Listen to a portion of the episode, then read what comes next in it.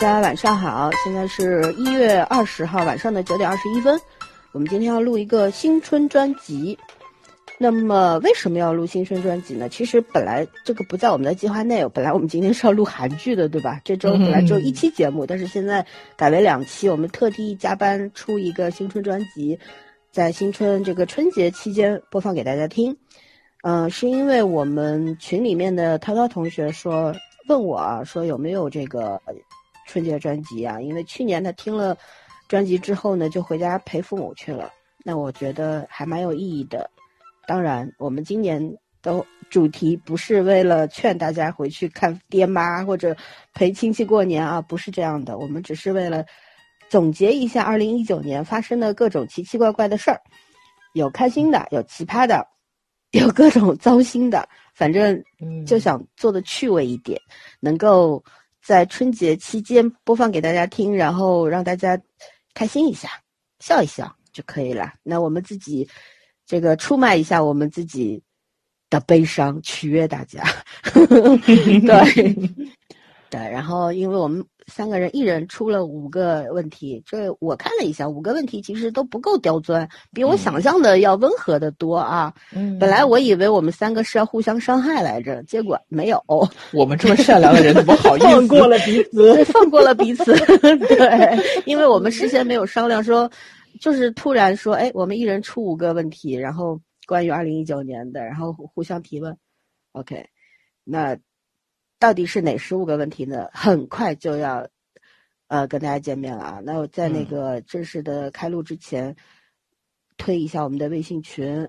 呃，我们微信群的入群方式，在喜马拉雅的每一期节目的文案里边，圈圈会写一个主播微信号的添加方式，添加了之后就可以入群了。入群了之后呢，会回答一些小问题，就是关于自我介绍的，方便大家认识你。呃，很简单，所以像呃喜欢跟我们聊天的。嗯，可以来我们群里面，因为我们三位主播是经常出现在群里面的，会空降在群里，其实也不算空降，我们是常驻。因为很多听众跟我们说，我们和其他的电台主播不太一样，我们比较亲和，然后整天在群里边跟大家聊天，所以大家想要近距离跟我们聊天的，欢迎来群里面，好吗？嗯，OK，然后我们开始提问。提问了，我我我看一下第一个问题是啥啊？第一个问题，这个早儿提的。哎呦，这吃过二零一九年吃过最大的一个瓜是什么？哎，早儿，你符合我的人设吧？你先说，你提的，你说。我觉得今年我吃的最大的一个瓜就是关于当当老总的，就所有的明星都不够看，你知道吧？因为什么出轨啦，什么。生孩子、结婚啦，什么什么脱粉回踩啦，粉丝粉丝撕逼了，不好看，完全不好看。最好看的就是当当老总的这个八卦，哇塞，夫妻亲自下场去互撕，然后还撕的峰回路转，就是我觉得特有我当年看知音的感觉。我我不知道你们是不是这感受啊？反正我是挺爽的，就是特符合我人设嘛，我就喜欢看这些东西，就是。我觉得其实编剧们真的可以好好的看一看这里面的情节的转折。如果说咱们的国剧狗血程度能按这个去拍的话，趣味性会大大的提升，而不要总写那种八九十年代那种，哎呀那个老梗没意思。我觉得这个是有对编剧是有指教性意义的。关键问题能怪什么？真的，你不是不是不是，哎呀，还真不能过审，因为它真的还涉及到很多比较前沿的社会性问题，就是比如说 CP 对吧？咱们就经常看 CP，各路 CP 粉儿，他这个 BG、BL 都有，而且涉及到婚姻伦理方面的，还还有涉及到就是曾经的爱侣 是吧？互相扶持。然后现在也能炒破这个，充分说明了婚姻这个东西就是坟墓，面目全非。我是不是有点过分？而且这个一系列的操操作，我觉得就是这个，就这个他们这个婚姻事件，不管是商业运作上还是什么的，就已经到现在了，就真的就已经非常有高度了。因为前些日子吐吐槽大会，李总不是去了嘛？啊，对对对，然后被被人吐槽，嗯也自我吐槽。我觉得他这个事情其实已经上升到两性关系的一个，就是这种非常微妙的这么一种局势上了。就是我觉得他的撕逼现在已经完全不是他们两个人撕逼的问题了，是背后的男权与女权。嗯，就 升华了，是吧？对对对对对，所以他这个已经完全冲破了八卦的这个界限了，我觉得非常高级，真的是，嗯，甚至于就是我觉得我特别呃理解，就是为什么很多人在愤怒这个事情嘛，就是说为什么一个婚内出轨或者说是有诸多道德层面因素的男人，他依然可以趾高气扬的参加一档综艺节目，然后在上面诋毁自己的前妻。但是这个事情如果是一个女人做的话，她会千夫所指，嗯 对吧？对，所以这个就这个东西，你如果说换一个角度去思考的话，它其实是影射了非常多的社会性的问题，甚至于说现在这个微博上大家都在争论的很多内容，都通过他们夫妻两个人的这种非常私密性的。其实就是他们夫妻两个人的事儿，我也特别不明白这个事情为什么就已经到到达这个高度了。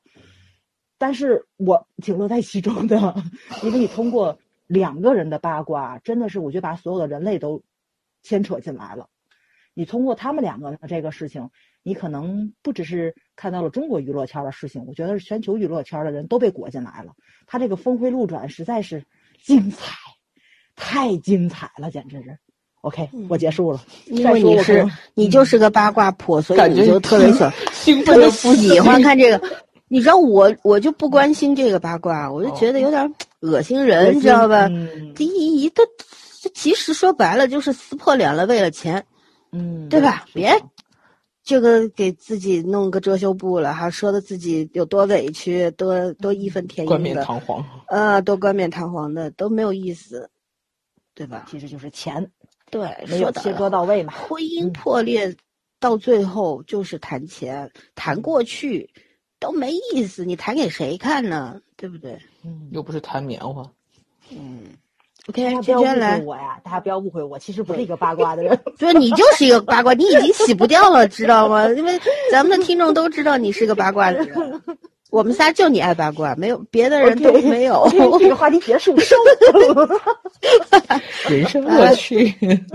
今天来，你的瓜，啊，我的瓜其实是韩国那个李胜利事件，现在不是又翻出来了吗？去年去年年初，跟拉肚子似的，没完没了。对，关键问题是这事儿一开始嘛，就是个丑闻，其实我觉得，然后而且之前也颇多传闻，只不过就是上面有人吧，大概，所以他也没有翻出什么事儿。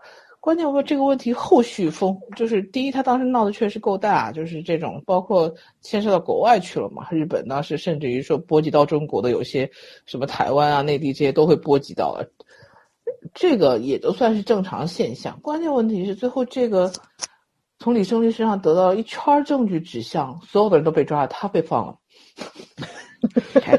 就坚持到底就是李胜利。对啊，就是毫无那个问题，他被放了。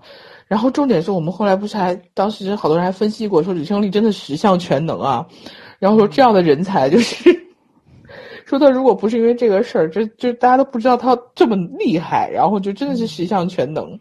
然后你忘了，就是因为这个事情出来了以后嘛，然后质疑了整个韩国的这个娱乐圈都都遭受质疑，然后导致今年很多韩剧走黑暗风。嗯，而就是一度我们都都不看韩剧的，原因就是这暗黑的那个路线太多了嘛，暗黑系的就是这个风格太过于统一了，加上好多编剧是新编剧，其实也写不出来就是想要的东西。然后今年，所以我看一下，今年咱们看的韩剧还真的是没有以前多，呃，然后重点是，竟然他现在这个事情又被揪出来了，我还想看他这个后续还能吃到什么瓜。我我我始终觉得这个人是个充满。是个充满争议和话题性的人物，但是也真的是个很有意思的人。就从他身上真的是会会会看到人的多面性啊。包括其实今年韩国娱乐圈挺可怜的，就属于那种好事不多，坏事不少，离婚的离婚，自杀的自杀，对吧？反正嗯不是不是很太平，真的是真是生病的韩国娱乐圈的事儿老上我们中国的微博热搜搜。啊，对啊，就是，哎，反正是我也觉得是真的不太不太平顺的一年。希望别的就算了，这种什么抑郁症自杀的，呃来年这二零年少一点，或者最好不要有。希望希望他们都能够得到帮助，对，然后能够脱出困境，哎，能够放过自己，说白了，对，然后好好的看医生，嗯，然后如果那这个圈子实在不适合的话，就出来吧。也没什么不。过有的时候可能就是身不由己吧，对是吧？嗯，嗯，嗯，这就是我的，我我我印象中比较今年比较夸张的一个瓜了。嗯，我我的瓜，其实我是在翟天临和吴秀波当中挣扎了一下，我觉得我还是要说一下波叔，因为我一直觉得吴秀波算是一个演技还不错的中年演员，对吧？嗯，他的戏我也看过几部，坦司白说，马懿，嗯嗯，除了司马懿，其他的我都不喜欢、嗯啊。还有那个什么黎明之前呃，黎明之前不错，黎明之啊，黎明之前还可以。对，其他的那些什么心术啦什么的，我觉得嗯很一般，很无很无聊。然后呢，当我开始对这个演员开始关注的时候，我的天呐，他的瓜就爆了！谈恋爱嘛？坐牢的那种。然后，然后不仅有小三，还有小四。当我让我觉得，对一度对这个中国的实力派中中老年男演员产生了深深的怀疑，你知道吗？因为我觉得，当然我一直是明白人心深不可测的。然后一个人表面怎么样，背地里干了多少恶心事儿，说不清楚。大家你不挖出来，谁都不知道。但挖出来的话，可能让你跌破眼镜的那一种。呃，二零一九年的瓜实在是太太多多了。太多了我记得是哪一个月啦？几乎每两天来一个，两天来一个，你们还记得不？就各种中从四月开始就没停过，就感觉那个热搜就没就没下来过，对，全是娱乐圈的热搜。让人简直是，哎，我觉得我都深深的怀疑我们生活在一个什么样的世界里，虚幻所，以太太魔幻了。然后，嗯，但我觉得吴秀波这个瓜里边儿让我最最觉得搞笑的一件事情是，当时他不是马上要上映一个贺岁电影《情圣二》嘛，撤档了。嗯嗯然后女主角白百合本来是可以成为华语影坛第一个破百亿演员的，呃，百亿票房的演员，但是呢，就差五亿了。结果一撤档，五亿 一百亿没过，已经一年了，这个记录还没有打破。我觉得白百合有点儿惨，太可怜。了。对，哎，没赶上，这这这茬事儿是谁也谁也预防不来的。嗯，然后后来包括有一些电视剧是吴秀波参演的，也把他直接给剪掉啦，对吧？然后把他的名字给马赛呃马赛克掉啦，等等啊。而且今因为年我们还知道了一个新技术，直接那个换脸换头。嗯，对，嗯直接换头。我们以前都是开玩笑说叫换头的。嗯，或者赵丽找个替赵立新换了黄志忠，对对个背影能看出来，前面就看不出来了。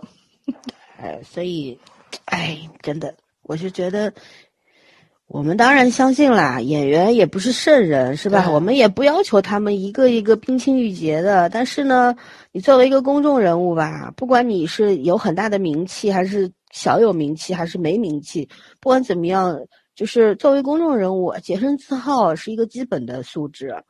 就你真的，嗯，有些事儿吧，就能不干就不干吧。嗯，即便就是当演员情感比较丰沛，所以这个需求比较强烈，但是也克制一下，是不是？学学我们任嘉伦好不好？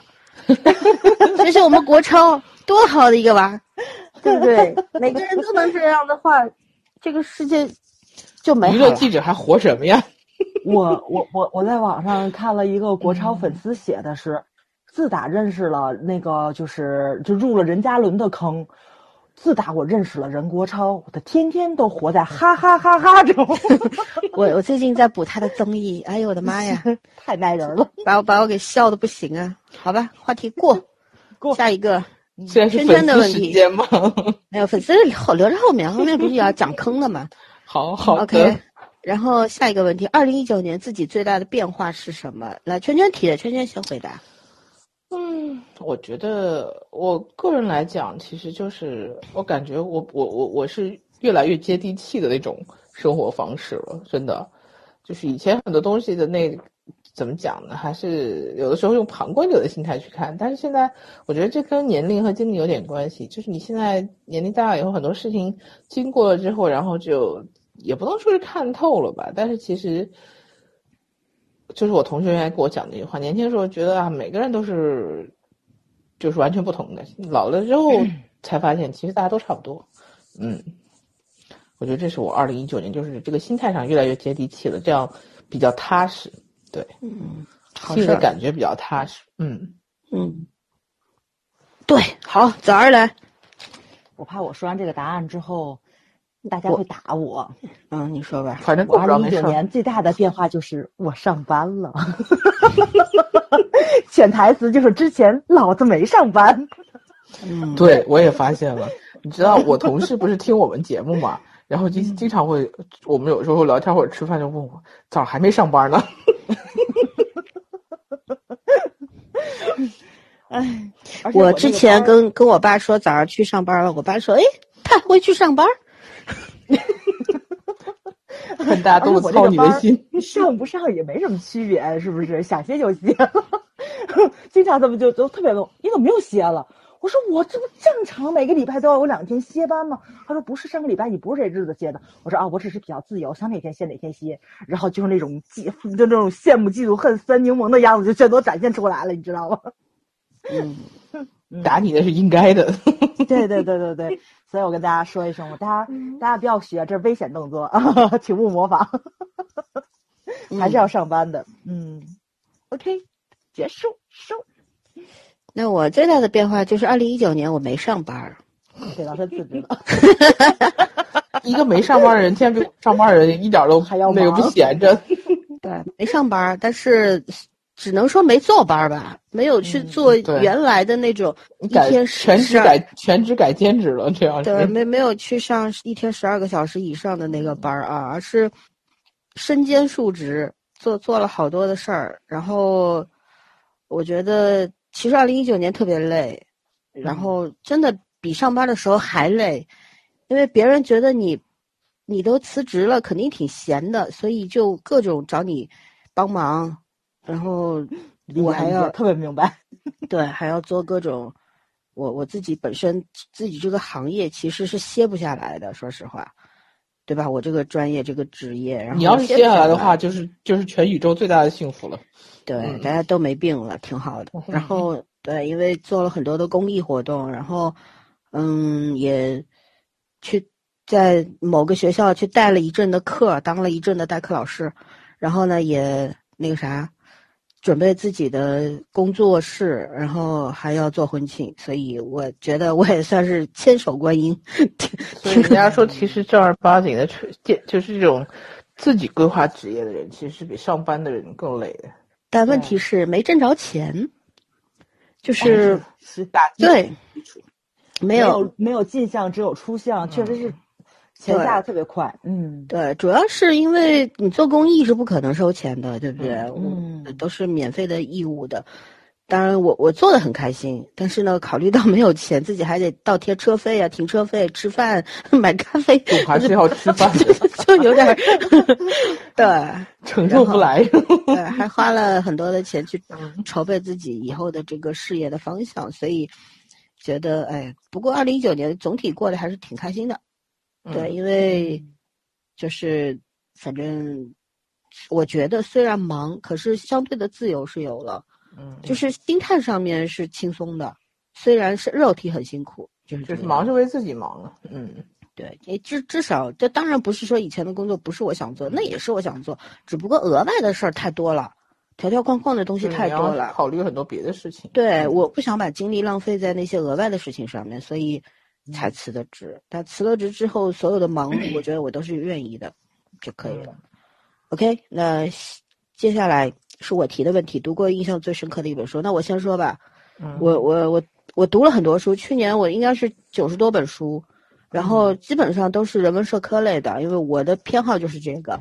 但是呢，也读了四个网文，呃，《全职高手》是我喜欢的，嗯然后还有三个是我们家景瑜要演的电视剧，那个所以你就看了是吧？原小说，一部比一部差，我都不知道从哪别看别开始吐。槽，笑死了都要别。看别然后崩溃，属我就我于那种。就说我最近最新看的那个，就是他现在正在和李沁拍的那个，嗯叫啥来着？那这这这这这叫什么什么？亲爱的军装，还哎，亲爱的亲爱的戎装，亲爱的啊戎装嗯啊！原来这小说叫什么名儿我已经忘了，因为我看完就删了。呃，这你也看过啊？我就是想看看他到底在拍什么，你知道吗？其实就是两个高干子弟的故事，嗯，呃然后就是号称是这个特种兵军旅小说，呃，整个所有关于军队的事情，就关于当就是军人正儿八经的搞事业的事情，加起来的篇幅应该是不超过三千个字的，其中有花了大概十来页写那个他们的有一次营救行动，然也是那个我没看懂，因为完全没有逻辑，然后作者表达能力非常非常非常差。我不知道他在写什么，营救是怎么成功的，我也不知道，反正就成功了就救出来了，对，然后作为一个特种兵，又是一个天才型的军人，呃，各方面超级超级优秀的军人，他不搞事业，他整天搞女人，你让我去怎么接受？我是一个事业粉儿是吧？军人家庭长大的孩子，我身边有太多当兵的人了。我从小在部队里长大的，我看到这样当兵当兵的人，我气不打一处来。我怎么能把我的安全交给这样的子弟兵呢？对不对？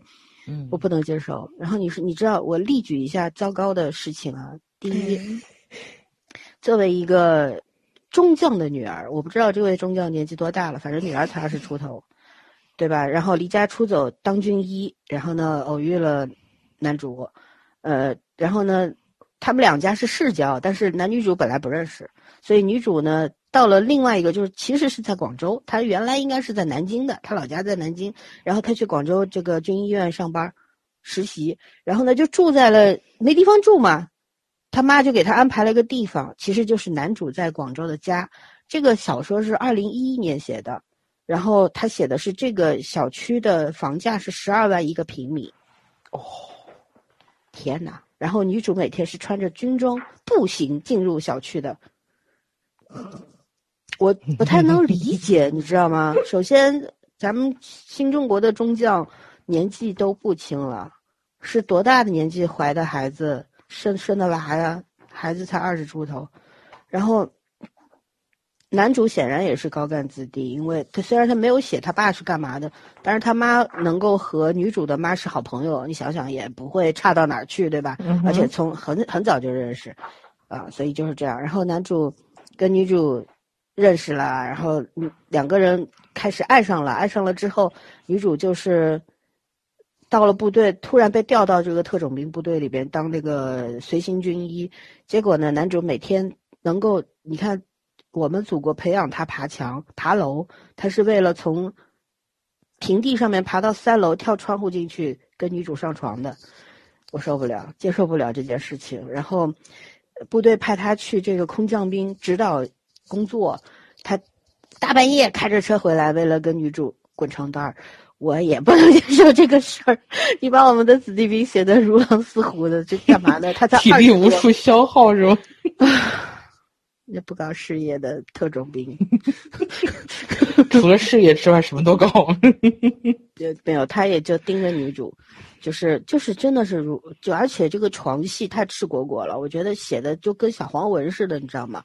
我是不愿意看这种内容的，直接划掉，直接就跳过这一部分。我觉得，就以前我们讲过嘛，写网文不是都有一个模板嘛，嗯三滚床单三十六式嘛，往里边填就填内容就得了，所以就，呃，包括景瑜之前那个跟热巴拍的那个爱情高级爱情进吃，那个更加像一个小黄文，每章都要滚床单，男主还喜欢用墙，我真的看得我真挺好的。头头皮发麻，我都觉得女主吧写的跟斯德哥尔摩综合症似的，被强了之后爱上他了，然后男主那什么，我们警局为什么老是要接这种剧本？看起来就很强热的那种。我我幸好就是后来因为那个《爱情高级定制》的导演在我们的听众群里边，我问了他，他说你放心，除了保留了名字之外，保留了这个一一些些的人设之外，其他的内容全部改掉了。所以他们买那个买那个 IP 到底是为了啥？就是为了灵感不是买了，上我们之前一期节目不是说过吗？网站上面签约。你那个作者跟网站签约之后，你所有的版权在三五年之内都是归他们的，你知道吧？然后他们就是影视公司是大批量去收购这些剧本的，然后再从这个里边很少的钱去收购，然后再从这个里面选出一些就选出一些目前就是这个市场上比较受欢迎的题材来拍。但是呢，他们不可能照着小说拍，因为这些网文其实本身，呃，作者的水平是很差的，然后就真的跟就。哎，我没法形容，是我绝对觉得垃圾的那种小说，你知道吗？所以他们编剧又大量的改，几乎我希望他能够改的成功，因为我没有我没有办法想象这个小说按照原来的拍的话能拍成什么样，能过审吗？热巴的剧也是比较保守的，其目前为止。对对，因为我因为我问了导演，然后导演跟我说：“你放心，没有很过分的东西。”他说拍了也不过审，要删的还不如不拍。OK，那我还抱了一点点期待，就是这样。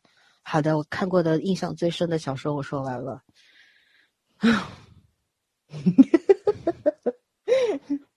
早上来。呃，我今天读印象最深刻的一本书，其实咱们已经聊过了，就是八二年生的金智英。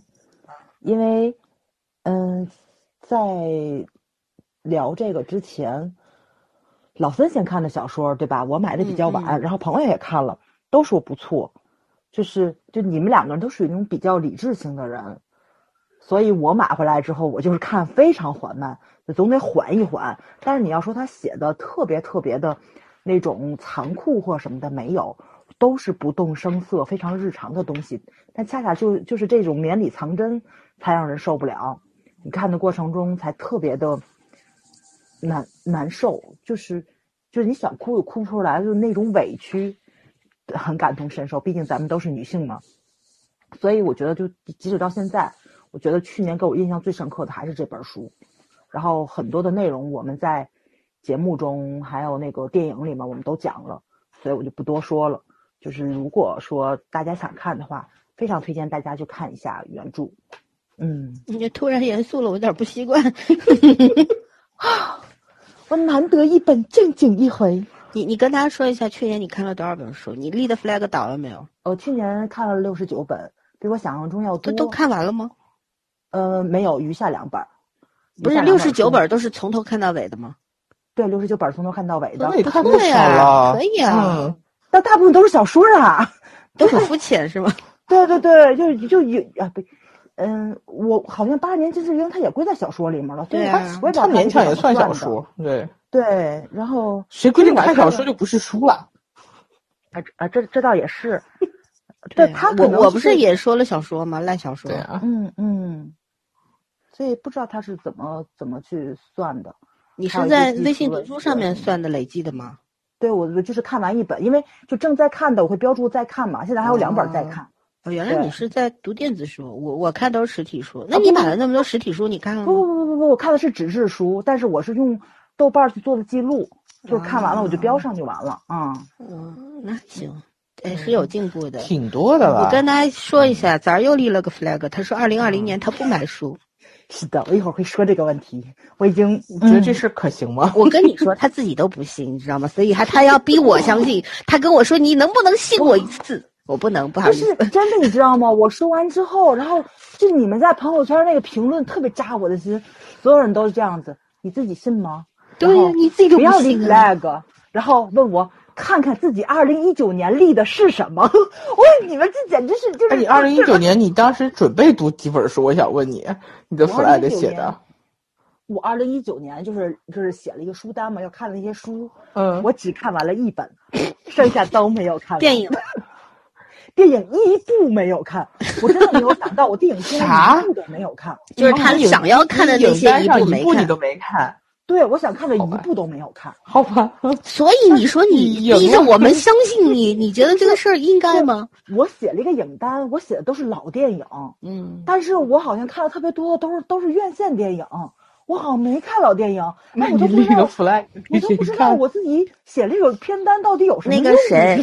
祥姐跟他说 这个东西不要乱立，他回答祥姐的是，就是因为这个立了 flag，倒了，不怎么说不赔钱，所以可以立。以后你的 flag 要收钱。我这个逻辑是不是也挺欠抽的？嗯，所以我我不会花花我的把我的信任用在绝对不会实现的事情上面。我觉得是我自己写完那个片单，我给忘了。我也是，就是 别找理由翻回去。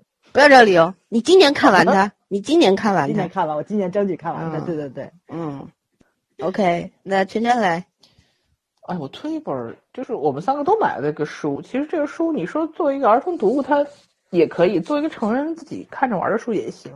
就是叫《了不起的女孩：一百个改变世界的传奇女性》啊嗯因为说实话，我挺喜欢这本书的原因在于，就是一个是它确实做的很精美嘛，然后另外一个就是它里面介绍这一百位都是外国人，没有没有中国的，都是外国人，但是他选的行业非常好，他任何行业都有。我就觉得有有科学家，然后有运动员，甚至于有总统，然后有画家，我就觉得这个是真正的就是搜集了很多，怎么讲，就是积极向上的东西，就是告诉你不要人生不要受框，就是不要被条条框框限限制住，而且里面配的插画就是每一个这个成功的女性都会有一句她自己的这种名言也好，她的一个信仰也好，嗯，开篇的这个卷首语我也觉得挺好的，因为我当时还有一段时间用来做我的封面，就是给世界上的每一个女孩儿去做最大的梦，去定最高的目标，去更努力的抗争。当你感到困惑，记得相信自己。然后，因为我今天推这本书的时候，其实我想了，我是要推烂小说呢，因为我今天看的，要么就是那种什么美食类的书，然后要么就是那种就是精油类的书。我今天看的书都属于那一些手工活的书，所以没有特别社科类的，要么就是小说。但是小说说实话真的没好看的，就就真的是烂网文。然后老孙推的那个，我觉得我看性上也差不多，所以我也不推了。但是这本书的时候，因为我我想起来推这本书，是因为我今天看《奇葩说》的最后一集了嘛。然后我看最后一集的时候，这一期的 B B King 是詹青云，但是这一期表现好的辩手女性居多，就是你有印象的，整期节目你有印象的是女性居多。嗯所以我觉得这个世界上真的，我们还是会看到很多就是对女性不公平的这种规则也好，然后这种观点也好，观念也好，然后但是这个东西不能压垮你自己。然后就是说，这本书真的是告诉你，可以有无限的可能性。对嗯，B B King 有什么了不起？每个人都可以试嘛。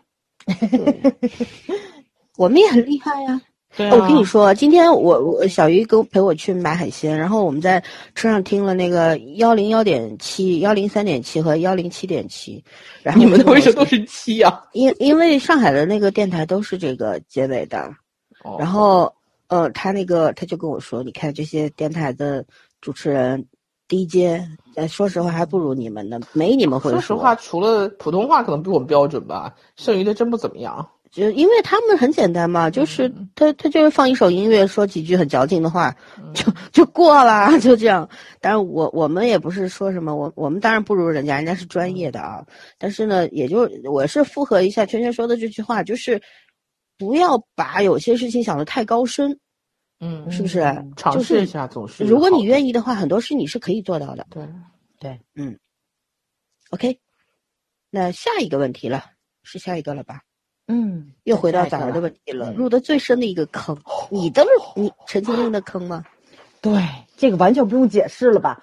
我现在还不可自拔呢，坐等看第五遍你把。国超忘了吗？啊，国超是继续的，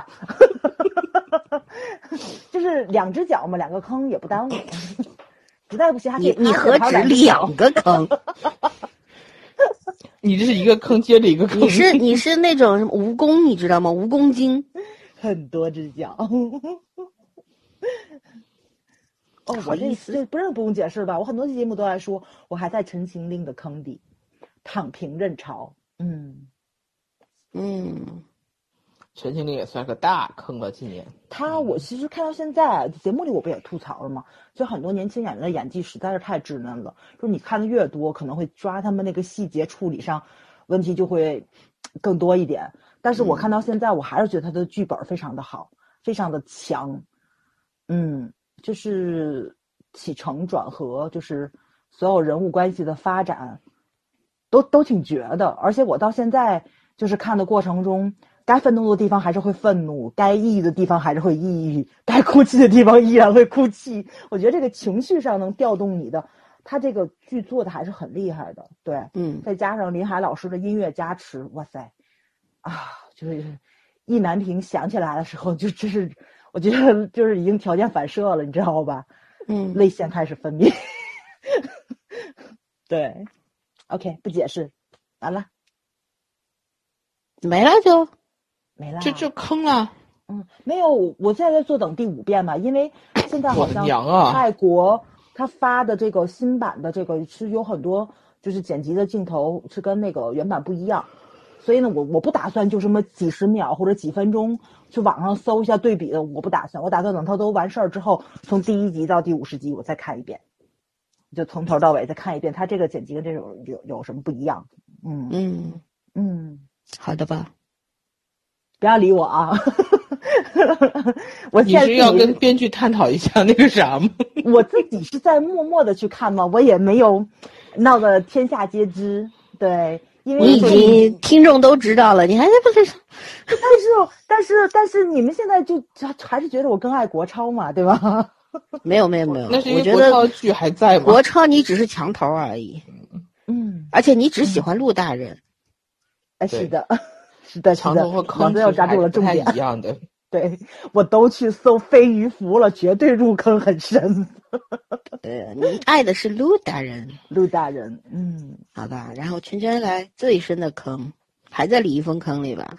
啊，我一直在李易峰坑里。今年，唉，我住的最深的坑，我跟你讲是《大明风华》，因为这真的是个坑。我跟你说，这不是说对我深浅的问题，是这个剧本来就很坑。我就觉得这么坑的剧我也能掉进去，我自己都不明白是为什么。而且我之前还信誓旦旦说，我绝对不会看这个剧。演员我不喜欢，剧本我不喜欢，历史我也没那么喜欢。我说我后来我为什么会看这个剧？我觉得我还是掉到声音的坑里面去了，因为我我是那个对真的是对声音要求有有点偏执的人。然后我觉得朱亚文的声音在这个里面真的勾到我了。后来这个剧剧本真的是，这个剧本是个很神奇的存在。你要是。不看历史背景，把它当成架空的，就随便自己写的，哎，你会觉得这剧本特别好，因为台词啊什么都很好。当然，这个后期剪辑能看出来很多东西是重拍了，导那个导演兼编剧是一个人，他也承认，就是后来为了过审，他把原来大女主的部分全部改掉了，就改成那接近于历史正剧的那种风格了，所以嗯，大改了，加上那个有很多没说，现在连滚床单的细节都没有。就在床边亲亲拉拉小手就完事儿了，现在真的是怀孕了，嗯啊，对对对，怀孕怀孕那个只是握过手，都还没有拉过，都还没有在床边坐着过，太可笑了，你知道吗？呃，就是包括他剪辑的时候，那个脸就是那个角度站的位置都是对不上的，一看就是二次剪了。但是但是这个剧本的台词真的是让我觉得，即便到后面剧情已经整体已经糟烂到不行，但是台词依然很好。就是台词真的编剧用心了，但是出于各种各样的原因，这个剧本真的是不敢恭维，所以我也觉得这个这个这个很奇怪，就是这个现象也很奇怪。你说它烂吧，它还能让你看下去；但你说它好吧，真张不开嘴夸它。然后我就觉得这头一次觉得男人的这种宫斗戏比女人好看，说明演员和剧本都很重要。嗯。这是肯定的，对他也要也宫斗，而且也像我们以前那种，就是杀伐什么的，家帝王家嘛，没有那么多亲情。但是这个剧还是有亲情在，就是人性的那种多面啊，有柔软的地方，有刚硬的地方，然后君君王的这种心怀天下，然后也有也有私情，反正是体现的都很人物很丰满。我只能说。这几年国剧里面我看到的，起码上星剧里面人物最丰满的应该是这个剧了。嗯，据说还没演完，六十几集了，快应该快演完了。但是，哎呀，反正是这就是个坑。我也觉得这个剧很坑，但是我还是在这坑里蹲到底儿了。就是还还没有放弃，但是知道就其实并不怎么样，就是不不愿意放弃。对，就是有时候你还听，哎，你觉得这一段戏还是很好，很有琢磨头，但是你这个整个剧连起来看，唉，就是破破烂烂。嗯，好吧，我你们一个是人，呃，两你们俩都是剧，对不对？那我的坑肯定是一个人，就是黄景瑜。大坑大坑。对，因为我其实我在节目里也说过嘛，我原来并不喜欢他。看红海的时候，看节爱的时候，我都没入坑。具体的说，我是他的走路粉。走路粉，对对对对，就是那种嗯嗯，就是就是他去配乐响去成都太古里参加那个迪奥的那个，老子很拽是吧？那个对，然后就是在抖音上看了一个视频嘛，他穿的那一套衣服很。接近接近军装，因为他加了腰带啊之类的。我看过徐凯穿这套衣服，徐凯身材也非常非常好，但是他长，嗯，对他比例很好的，他比景瑜比例好多了。坦白说，你就嫌弃他腿粗，我知道。虚开也是我的墙头啊，嗯嗯。然后，但是呢，就是怎么说呢，就是那个精神气儿不一样。景瑜身上是自带那种我特别欣赏的那种。气质的，就是很硬朗，嗯，很阳光的那种感觉。我真的是看那个视频入的坑，然后，但是他，他其实我说实话，我没有完全把他所有的剧啊综艺看完，我只是挑我喜欢的看。但是呢，我觉得我我我如果入一个人的坑，其实特别不容易，因为我很挑剔嘛。我到现在就像怎么说呢？关于黄景瑜这个人，我我还是觉得，嗯。怎么说？我没有办法去，我可能会被粉丝骂，感觉就觉得他有时候他硬照真的很丑哎，就是映照有两个人，我我我那时候黑李易峰黑年年也好，年年也很很想打我，你知道吗？不是，就有两个人让我觉得映照都很丑，一个是任国超，一个是景瑜，都挺土的。然后你老爷都进坑了，你什么鬼啊？对，但我都挺喜欢的，就是那种，就是我觉得就动起来比。比平面要好看很多的人，他们俩都属于。我今天不是出去吃饭吗？有一个国超粉，然后后来我不是说国超土嘛？然后他他就拿了手机让我看，我们哪里土帅？我们哪里土帅？我说你说错了，我没说他土帅，我说他土，差点在地铁上宰了我，你知道吗？太可怕了。对，然后。就是其实对黄景瑜，我觉得我喜欢一个，因为我我我喜欢 Rain，十多年了吧，十六七年是有的，很很多年前喜欢的。然后池昌旭，对吧？然后现在就是黄景瑜。然后我就觉得，嗯，有喜欢的，真正喜欢的人不多，爬过的墙很多，就是这个样子。但如果我真正喜欢一个人的话，我可能就很能够去接受他。特别很多就拿不出手的地方，就是就是，如果你你喜欢真的喜欢一个人，欣赏一个人的话，即便你知道他有些地方是不够的，还有很多的缺点或者怎么样，但我 OK，我可以去理解和接受，就觉得我会有一颗赤诚的心，等待他慢慢慢慢的成长，然后更加的就变得更加的好。就你作为一个粉丝，你是愿意去等待这个过程的，对吧？但是如果说，有一些粉丝就是只能够去接受你偶像爱豆这个好的那一面，而且呃，然后呢，别人要说他一句不好就要封，就要撕逼。我觉得那个其实就是你内心不愿意去承认他那一方面还欠缺的部分。你们觉得我这个逻辑对不对？呃，很多粉丝其实喜欢，就是喜欢到后面就会很盲目。但是你能做粉丝的话，其实你心里面是很清楚，他人不可能有完人的。对，因为因为很清楚他看我们为什么会经常会觉得自己喜欢的偶像丑，就是因为我们看的太仔细了，你知道吗？换一个人，我不会这么全方位的、立体的去观察他。不看好不好？对啊，别人的话就是，所以就不可能会觉得他丑或者帅，大大大点不差就行了。但我觉得有些人嗯他就是只能够去接受明星美好的那一面，对，然后不太好的那一面，或者说还有欠缺的那一面，他们是接受不了，但他们也不让别人说，对对对对对，就是这个。对吧？我我最近看了一个最过分的，就是肖战不代言了一款口红色号嘛，嗯就是试色号的人不能说这款色号不好，我都纳闷死了。呃，我我说不适合我也不我买了一支，还行。我觉得没有王一博代言的植村秀的那个颜色好看那个颜色好看，因为植村秀的那个质感是我喜欢的，它很那个你也买了一支，我两个都买了一支。嗯，我只是我是个口红控，我不管谁代言的，我只其实我只看颜色和包装，你知道吗？但但恰好我挺喜欢王一博的，所以我今年就买了一支 flag 是不再买口红了，把手里的用完再说。我好不容易清出去将近二十支，我又买回来了。嗯，哎 这个真累呀！你说说，好玩啊！那不喜欢买回来看看，不喜欢我又送人嘛，挺好的。嗯是的，享受的是那个你购买的对那个嗯过程。OK，然后这是我的坑，反正我就觉得景瑜他目前二零二零年应该也会霸屏吧，因为他至少有待播四部吧，我记得您好像呃电影有两个，还有一个在拍的，然后剧有四部。嗯所以应应该会经常出现的。我期待他能够有好的表现，然后真的能够去用实力去圈粉，而不是大家只光光专注于他的身材和他的脸。当然，我也是个肉体粉，我也没什么好说，没不好意思去喷人家。但我作为一个不管作为一个什么样类型的粉，我都希望他既然要走好演员这条路，那就好好的走，然后谨慎的选剧本。当然，现在国内的真的没有什么好剧本，不过呢，也希望他能够每一步都走踏实吧。我相信他有这个能力，因为我觉得我不会看错人的。嗯，我对自己很自信。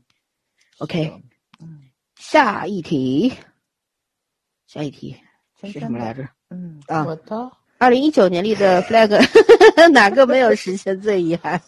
嗯，啊，就是我那个国画课，我当时哎，对，花了好你没坚持完上万块钱了啊！我记得你。我没有上完，我的课还在，还留着，就是我没有跟着他的课程学完。按学完的话，我应该是十月份就学完了，然后中间有点事情就没有就停下来，连我那个助教老师都觉得很可惜。他说：“他说你这最开始的时候，我觉得很看好你的，然后后来就你就他帮他还是蛮好心的，他之前帮我把课给先停住了嘛。他说等到你方便的时候你再上好了。嗯，我今年要把它捡起来，我今年一定会把这个课上完的，因为它后面还有篆字的那种课啊，还有一共四大项嘛。嗯，嗯我其实只学了皮毛中的皮毛，但是我觉得这件事情给我最大的启发是因为我从小就觉得我是个没有什么绘画天分的人。我小时候就是学蜡笔嘛，就是那会儿，那时候小孩学都是蜡笔画什么的。嗯，然后色我第一彩课的就是入门了，这是，嗯对，我从来就没觉得我色彩搭配好，然后加上那个时候老师也不太欣赏我那种比较写实风格的色彩，所以我一直都觉得我没没有什么绘画上的天分嘛。但是我就突然就上这个课，虽然我一开始的想法就是，首先，呃，学着玩儿，其次呢，它反正就黑白灰嘛，就是国画这种，嗯它能，我能，我我这种色彩就是没有什么好色彩感的人能差到哪里去？但是我发现其实也不是，就是他会树立你对一个你从来没有信心的这种行业的一个，其实是蛮好的一件事情。你就知道有些事情你还是要可以去做的，不能说你会做多好，但是真的就是会带给你不一样的这种启发，嗯蛮开心的。后来今天我同事还在讲说，哎，谁谁谁看着，就是他嗯部门有一个人就是学那种彩彩铅的那种，也是就勾勾勒线条嘛，然后上色，然后自己学了可能有多半年的时间，然后就是做了本台历，他得他画好的画儿，每十二个月份的台历，然后那个画好画之后印成一就是那种一套的嘛，就送给同事了。然后我就觉得，哎呀，我当时要是 国画学下来，我应该也可以了。嗯 嗯嗯，所以我今年加还是要把油这个接下来。对，嗯，呃，这儿呢？我这个前面也说了，就是我的影单一部都没有看，因为我看了一下我这个影单，还要真是有很好几部电影是我特想看的。我二零一九年就是那个影单，大部分我发现都是美食电影，比跟我看如说季书一样。啊，对啊，什么季风婚宴啦、大餐啦，然后油炸绿番茄啦、什么火腿啦，反正反正都跟美食沾沾边儿，每个国家都有。哎，我觉得特符合我这风格，我都也我想不起来看啊。但是我写了，但是我没看。今年是饿着你了吗？一直在看美食电影。其实我要没看这个片单呢，我也不会遗憾。但是我看了一下，就很符合我的那个审美嘛。我竟然没有看，所以我就觉得很很遗憾。所以我想要不就今年就就着这个片单，继续把它找出来资源，然后看一下就完了。这是我觉得这是我这个立了 flag 没有实现特遗憾的一件事情。嗯。书单我就不说了，那些书我觉得今年我也看不完，就所以号称自己不买书的人 也没什么谱。立 flag 就是用来倒 flag 的，所以不要当真就好了。嗯，但我从来就不立 flag，有什么好立的？你立的是计划好吗？那咱对我呀，呃，这前两天我还跟一个小妹子在说，她说，她说问我就是就是，比方说有什么今年有什么大的，呃。想法呀，或者有什么目标啊？包括今天小鱼也在问说，二零二零年你最想就是想要干成什么事儿？说或者你觉得我想要从我我我我希望我送你什么？我说要不你送我辆 Mini Cooper 吧。然后他瞪了我一眼，他说你能不能说点小的？我说小的东西，大的东西我自己都买得起，但你非要问我，我就照着说嘛。小的也可以，那天那个钻石 那个小。那呃，我自己也能买，没事儿。那个 Mini Cooper 比它大多了。对，然后就就开玩笑嘛。其实我是不太在乎这些东西的，所以我也不立不立 flag。我就觉得，就像呃，怎么说呢？去年我我没有立过任何的 flag，然后我而且没有什么长远的目标。我一直就是这个态度，就是先把当下的事儿做好，顺其自然。有了现在你这个基础打好了，你才能往后把它做得更好更大，对吧？如果你你立个 flag，然后你自己当下都做不好，你立它干球啊？不浪费时间吗？对不对？然后今年不是网上一月一号的时候，不是在朋友圈玩一个游戏嘛？就是写二零二零年你要最想做的十件事儿，我写世界和平，这个肯定完不成的。对，但是我我有立了一个 flag，就是最后一条，就是上厕所不带手机。我目前违反了一次，我没有带手机，但我带了本书进去。我觉得其实也没有什么区别了。flag，我突然想起来，我今年有一个 flag，是我今年立的。嗯，新年里的，是不是有那？是不是有一个新年目标？对啊，哦，那下个再说嘛。其实我已经开始做了，我觉得是我那比我那个读书更迫切的。嗯，存钱。不不不不不，存钱就要养成习惯。嗯，OK，反正就对于，嗯，我没有立过 flag，所以也不存在什么最遗憾的事儿。就是我我的态度就是，把眼下的事儿每一件都做到扎实，做到好就可以了。对，然后我按计划要读的书，我已经因为去年比较忙，所以我没有计划一定要读完多少本书，但我觉得我整体。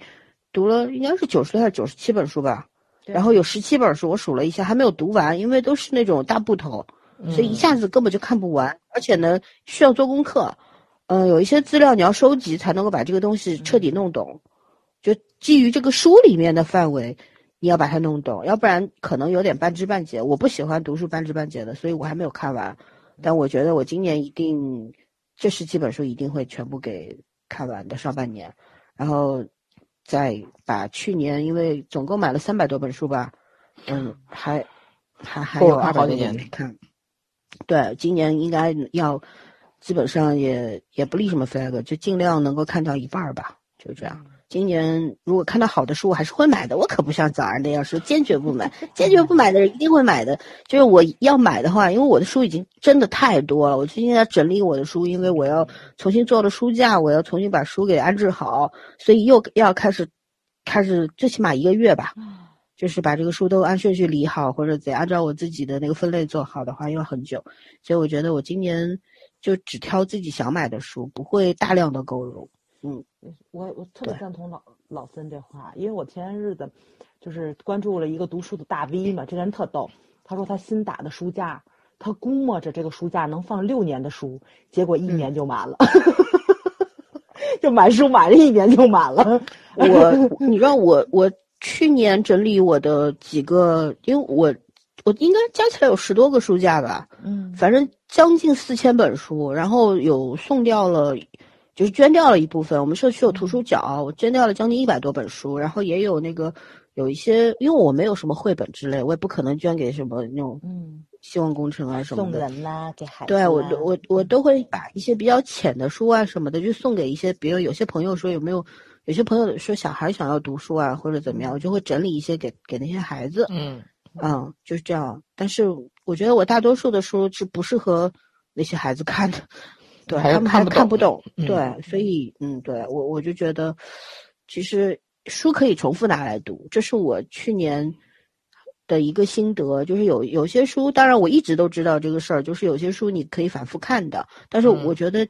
嗯，有一些工具书，哪怕是关于法律类的，或者是关于心理类的，也是可以拿来反复的去看的，因为有一些信息一直在更新，那你可以根据拿新的信息和旧的那些，就是书上的一些理论去对比啊什么的。对，对，所以书不不一定要贪多，我觉得我的书开个小型图书馆也是没有问题了，嗯，但是，嗯，没有必要你贪多。可以在你那个治疗室楼下在 P 层开小型图阅阅览室嘛。那没必要，就是可以让让咨询的，就是过来的人自己翻着看看嘛，对吧？拿一些就弄一个角落，就是这些书你们可以自行取，不能带走，你可以在这儿看看之类的。对，这是这事儿我肯定会干，就这样。我也拿了一批书去学校嘛，开了一个图书角，嗯，但是嗯，效果并不显著，对，看的人还是比较少。嗯，现在别说看书啦，你开一个长一点的公众号的文儿都看不下去的人也对大把大把的。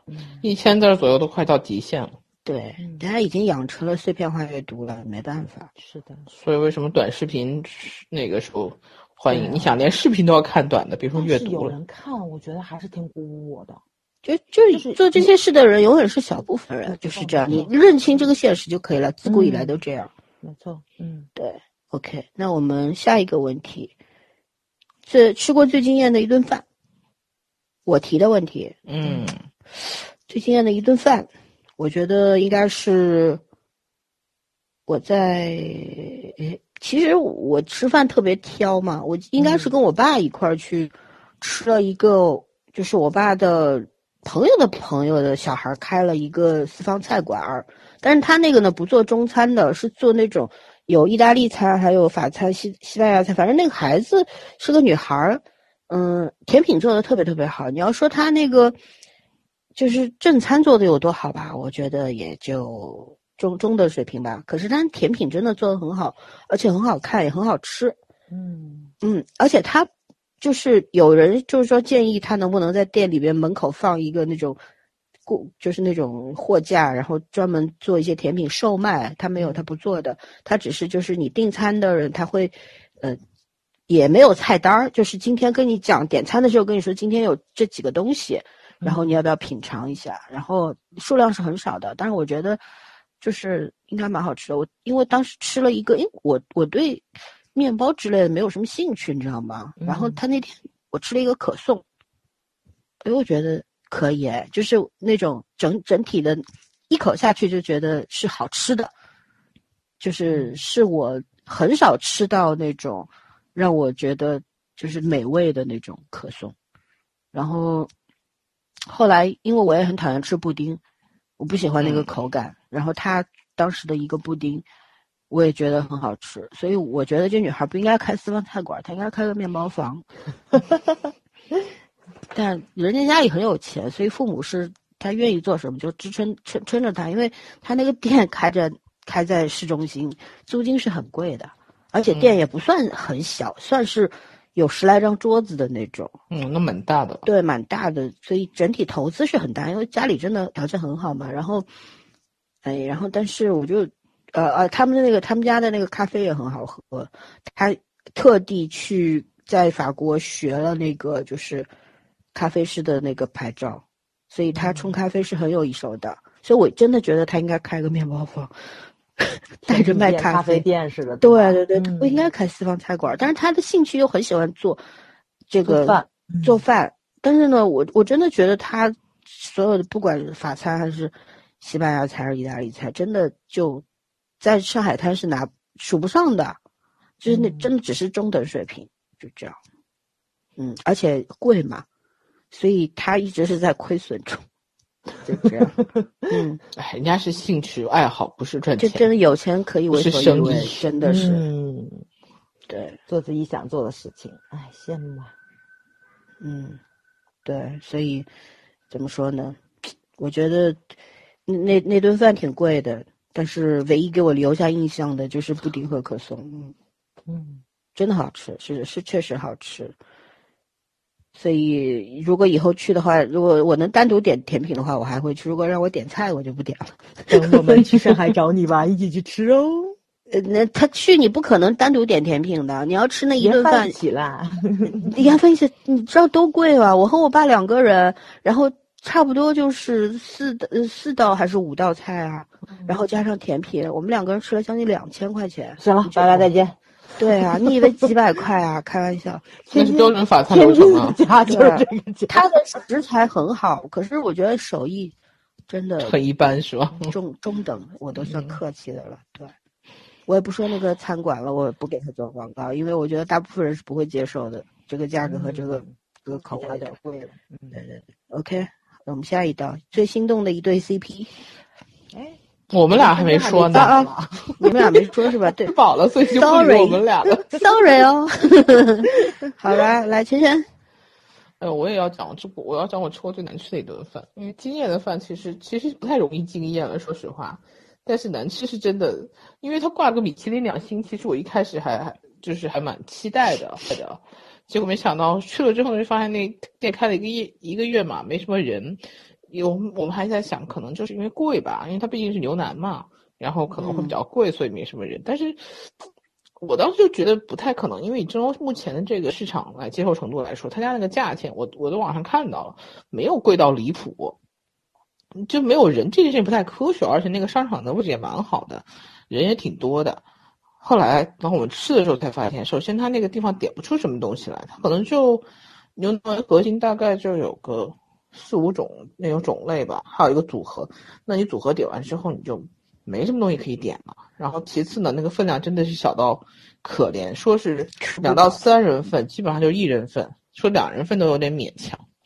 然后关键问题就是说，四种口味，除了那个清炖的之外，剩下三种口味，什么咖喱的、红烧的，还有什么的，基本上是一个味道。我觉得就是连酱都很相似啊。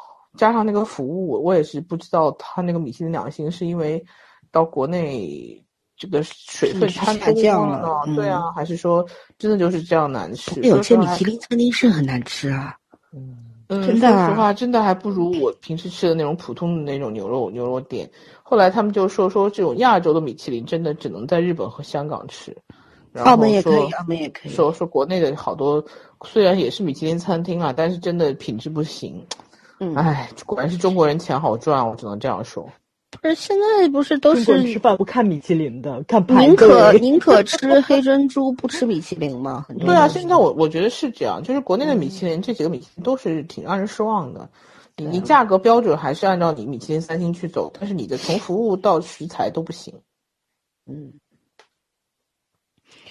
我是觉得我一般到一个陌生地方，我会看那个黑珍珠的必吃，然后嗯米其林的话我就不是很感冒，除非就真的口还是碑很好。在欧洲吧，米其林还是对去欧洲的时候会看。嗯，嗯，而日本的米其林也很也很也很夸张。我在日本摩根餐厅吃过一次米其林两星的，还是很夸张的，嗯还是很不错。嗯嗯，，OK，早儿，我这顿饭是怎么？这是我跟闺蜜两个人夏天定着去民园的夜市儿逛，但是我们到那的时候，人夜市是好没有吃还开始是难吃的啊？啊？好吃啊，啊，对，然后就还没有开始，然后我们说想是到夜市儿边吃边逛嘛，其实就是去给经常嗯、呃逛的书店的老板那去买两本书，给他加个油打个气，因为他那边也设了个摊儿，是这是这么回事儿。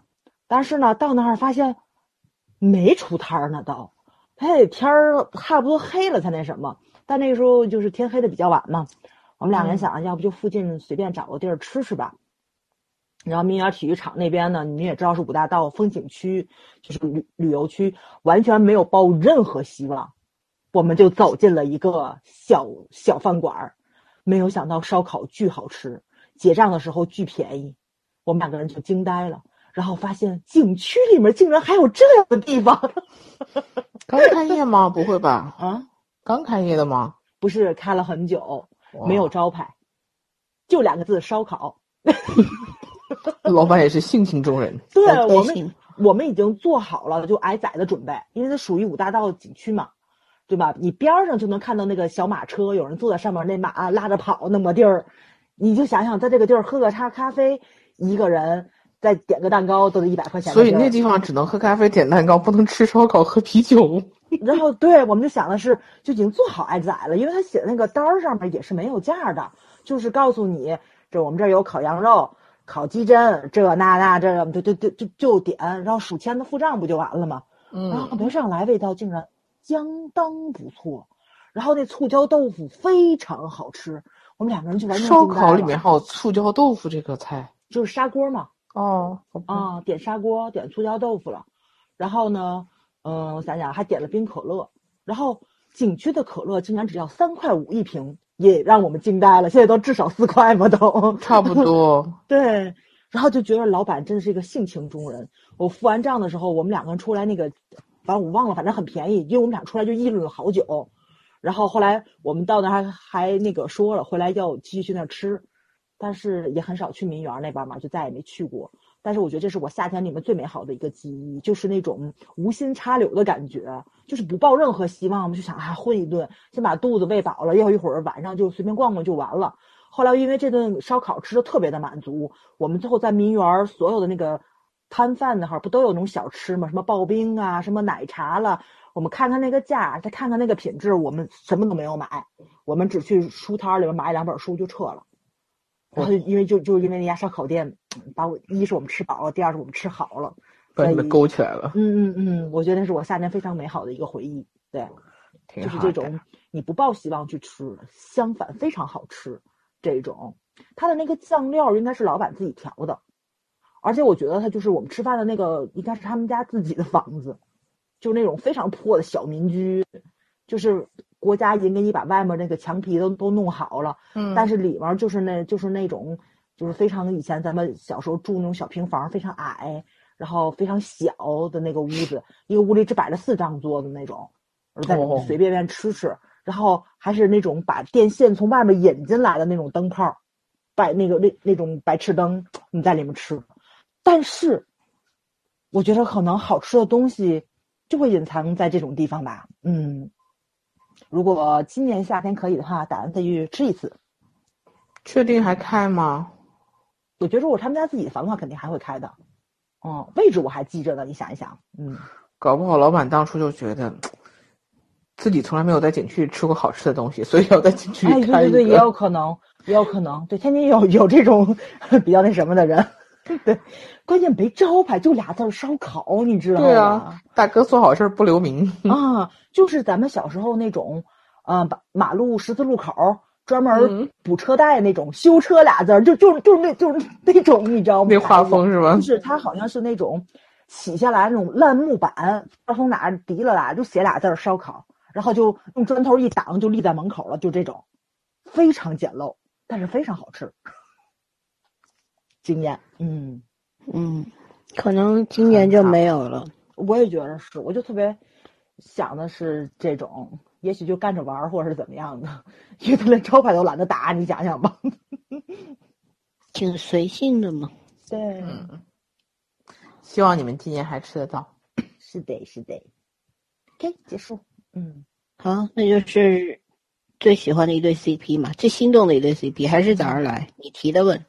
呃，我今年最心动的一对 CP，就到现在啊，国超就是不是 不是，蓝湛嘛，陈情令也不是，啊？是也不是，是我还没有看的宋大志里面那个王府井 CP。啊，我竟然看 B 站剪辑就心动了，你知道吗？王宽和那个小景景是吗？裴景、嗯，对，就是就是我因为呃驻扎 B 站这么久，从一直烧死异性恋的那个状态，现在好像就是 BG 的这种 CP 已经占了 B 站的半壁江山了，就是 分庭抗衡的这种感觉嘛。然后你其实能看到很多就是男演员跟女演员的这种 CP 的剪辑，非常非常的多。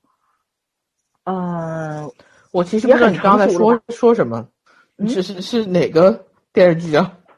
就是王倦的那个《大宋少年志》。对，《大宋少年志》。嗯嗯。然后我觉得当时口碑也挺好的，好像。对对对，也是去年夏天的一个回忆吧。嗯。我觉得世道变了吧，就是可能 BL 也并不是主流了。就是大家其实好的编辑是，是因为前一段没有，你知道吗？都是硬有啊，以前有啊。很久没有了，电视上你什么时候看到很好的追击不多？有，咱们以前看的好多电视剧，其实 B G 是占主流的。为什么 B L 在 B 站这么的火？是因为小众的人都聚过去了。但是因为现在 B 站做的非常成熟，然后呢，大家就全都来了。然后我觉得就是这一个冲淡市场的这么一个过程。其实这是一个，我觉得这是一个进步。重新重新组合吧，对对对对对，这是一个进步。我觉得世道变了吧，就是。包容性更强一点了，就是不是小众的人抱团取暖的那个时候了，而且也不是以前那种弹幕一出来就烧死异性恋，就只要这个剪辑里面都是 BL，出来一顿 BG 的时候就会烧死异性恋，咔就是那种。就终于有一个我们可以那个啥占天下的地方了。对，但是现在不是这样子了。现在你看到 B 站里面非常多的剪辑，它也并不是以 CP 为主了，它可能是是炫技，就是那种比如转，就是那种踩节奏感的，或者说是。转场景的这种，他炫技，或者说是就是那种，嗯，总结式的、沙雕式的，各种风格都有，包容性很强了。我觉得其实这是一个遍地开花的这么一个现象嘛，其实挺好的。嗯，对，现在是排列组合的各种类型都有，不是说非要俊男美女啊或者怎么样。没错，没错。嗯，包括现在看 B G 的话，我觉得就就是每一对的感情也是不太一样的，既有东宫那种虐恋情深的，也有我现在特别喜欢的就是这个谁。那个王宽跟小景的这种，就是很很很纯真的这种初恋般的感觉，那种棉花糖式的爱情，对对对对对对，就是可能给你的选择会更多一点，总有一款适合你，总有一款打动你，还挺好的。嗯嗯，OK，我结束了。好，圈圈呢？嗯，我今天想起来的 CP 应该是张震和倪妮演的那个程序员吧。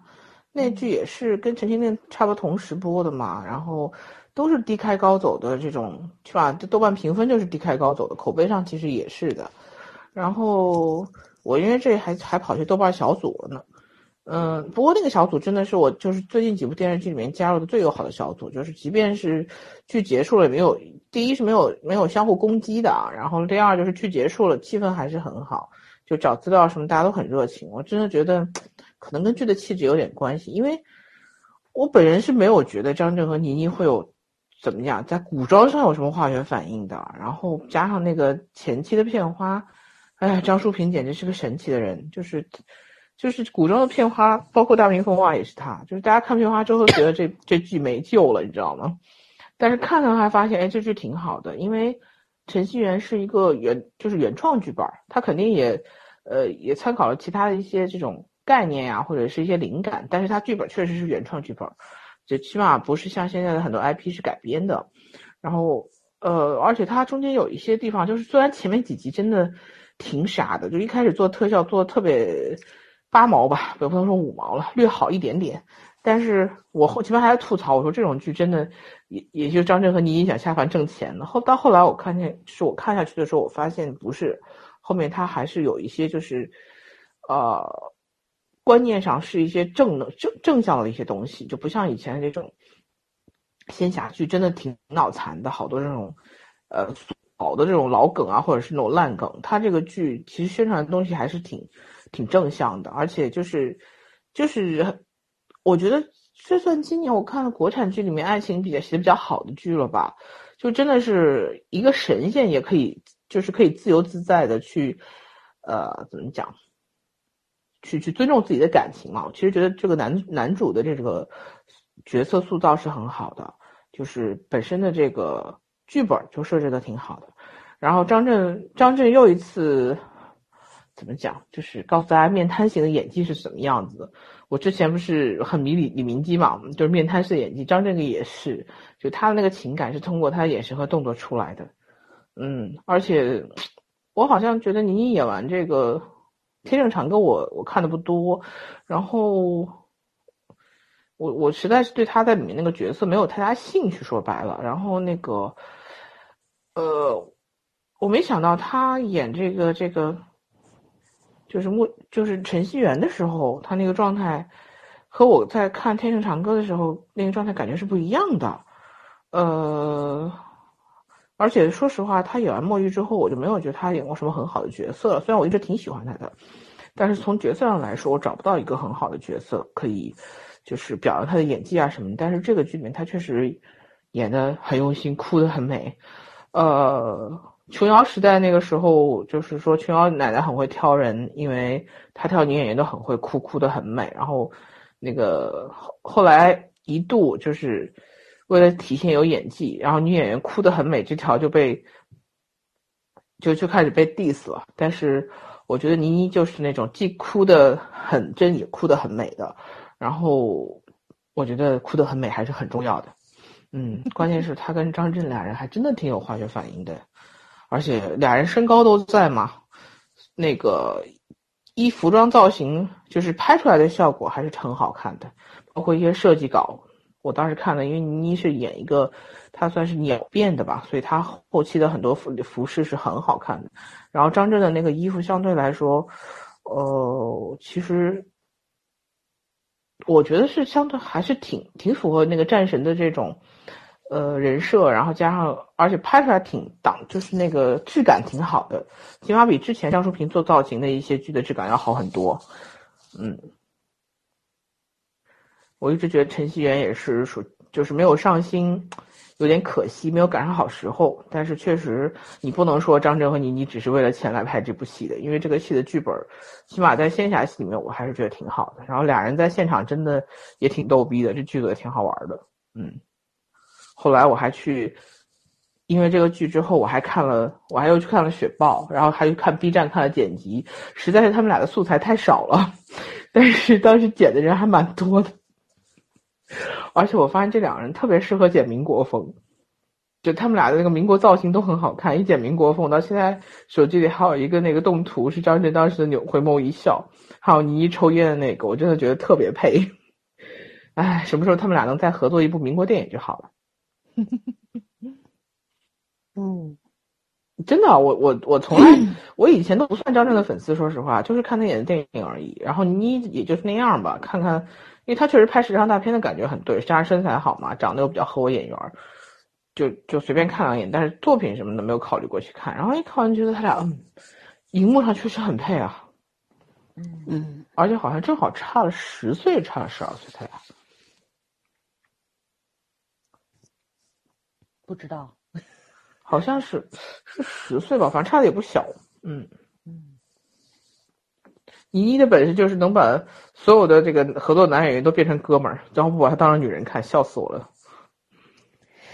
杨紫不也这样吗？不是，是是是真的有一段，你前一段陈坤他们俩上一个什么节目，然后陈坤说倪妮那段就是说，哦，你刚刚那那那话说的很娘，然后倪妮说我就是个女的好吗？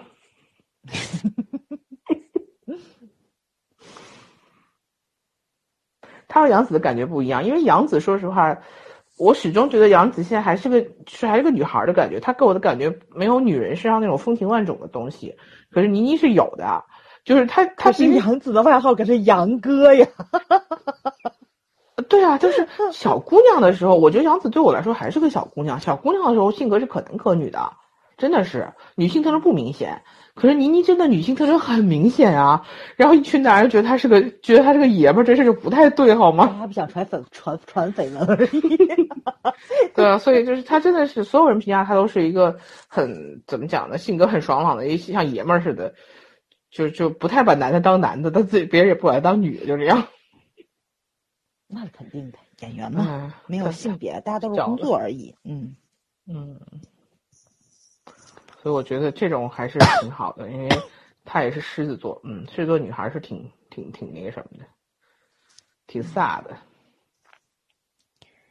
可以说完了？嗯，我说完了。啊，那我真的没有什么心动的 CP，我就觉得就有几对还可以吧，我挺喜欢的。一个就是现在的锦衣之下。除了 CP 线没法看的这个剧的 CP，就是任那嘉伦和谭松韵，对吧？还有一个就是当时小时光，我们暖暖的小时光的顾老师和那个谁，完了，女主叫啥我都记不清了。魏魏默默默。啊，默默，哇，嗯，还有呢，就是，嗯、韩剧里边那个去年的《Melo 体质》里边的女主和 我导们的演吗？郑峰嗯，欧巴，对，这这对也不错啊。嗯，还有的话就是，呃，《闪光少女》里边王安宇和陈老师那一对，嗯，这对也蛮也蛮心对动的。对对，就这个吧。当时看《亲爱的热爱》的时候，觉得李现和杨紫那对也还可以，是是有 feel 的。但是看过也就这样了吧。对对我我现在还觉得没有他沉迷河神的时候那个比较，对他和另外一个对，当小神婆嗯那个还不感觉错，但那那不算去年的嘛，算前年前两年的了。对，就我觉得真的杨子很神奇，杨紫的花絮比正剧要好看。对对对，挺好玩的他。因为可能剧本的那个人设和他本人的性格还有点出入吧。嗯，对，然后，呃，没有什么，我我大概不知道什么叫心动吧，所以不不存在什么心动的 CP，就是当时觉得还还可以，然后两个人在一起，就整个是就两个人演员之间的那种，嗯，是是有感觉的，就是说角色之间是有感觉的，就让你容易去相信他们俩之间是那种恋爱的关系，还可以吧，反正你还说这个了，我前些日子看了一个邪教，就是宋大志的衙内跟那个那个那个《陈情令》里面的聂导剪了一对 CP，我都惊呆了。我说这这这这绝对是纨绔子弟 CP，邪教祖好师上课二人组，B 站上邪教多了，好不好？邪教太多了，嗯，都很好看。邪那要这样说的话，我觉得《庆余年》的二皇子和范闲也挺 挺有也感觉挺火的，是吧？对啊，这俩人挺有意思的，对吧？嗯哎，我觉得那陈道明和范闲也挺那个什么的，庆帝和范闲也挺有感觉的，人家陈萍萍跟范闲也挺可以 范闲百搭嘛，百搭百搭。对，对啊。但是范闲和滕子京也很好啊，嗯，还有他老师，对，都很好。最有趣的，我是看了一个贾玲跟王启年的贾玲和任何人都是啊 都能组。你可贾玲以，这都简直是能看得 B 站之花好吗？对对对对，B 站之王喜欢贾玲儿，太可爱了。嗯，嗯，B 站之王。好，那我们继续下一个问题吧。嗯二零一九年最感触的一部剧或者电影是什么？真真我写的是我选的是《何以为家》，嗯，哦虽然看了很多还不错的电影，然后但是我想来想去，我觉得《何以为家》给我的震撼还是最深的，确实是，唉，生活在那样的一个国家，其实是没有选择的，就是不像我还可以选择，就是没什么选择的。然后，小孩子能承受的东西终究有限，所以我觉得这个片子能拍的，就是很真实的反映这些问题。而且相对来说结局还不错，就就算是让我感触很深的一个电影了。嗯，还是珍惜好生活吧，我们已经很幸福了。是的。嗯，那假儿呢？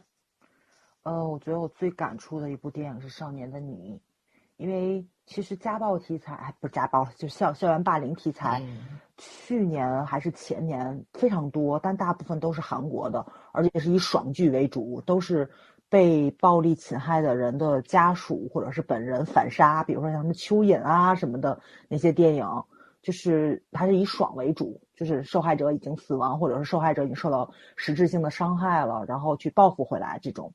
嗯，但是我觉得《少年的你》可能是咱们国内拍的最直击这种嗯话题内核的这么一部电影了，第一部，而且这部剧是让我 get 了易烊千玺的潜力，哇塞，弟弟实在是太让人期待的这么一个，我觉得不能用演员来限定他这么一个身份，我觉得他。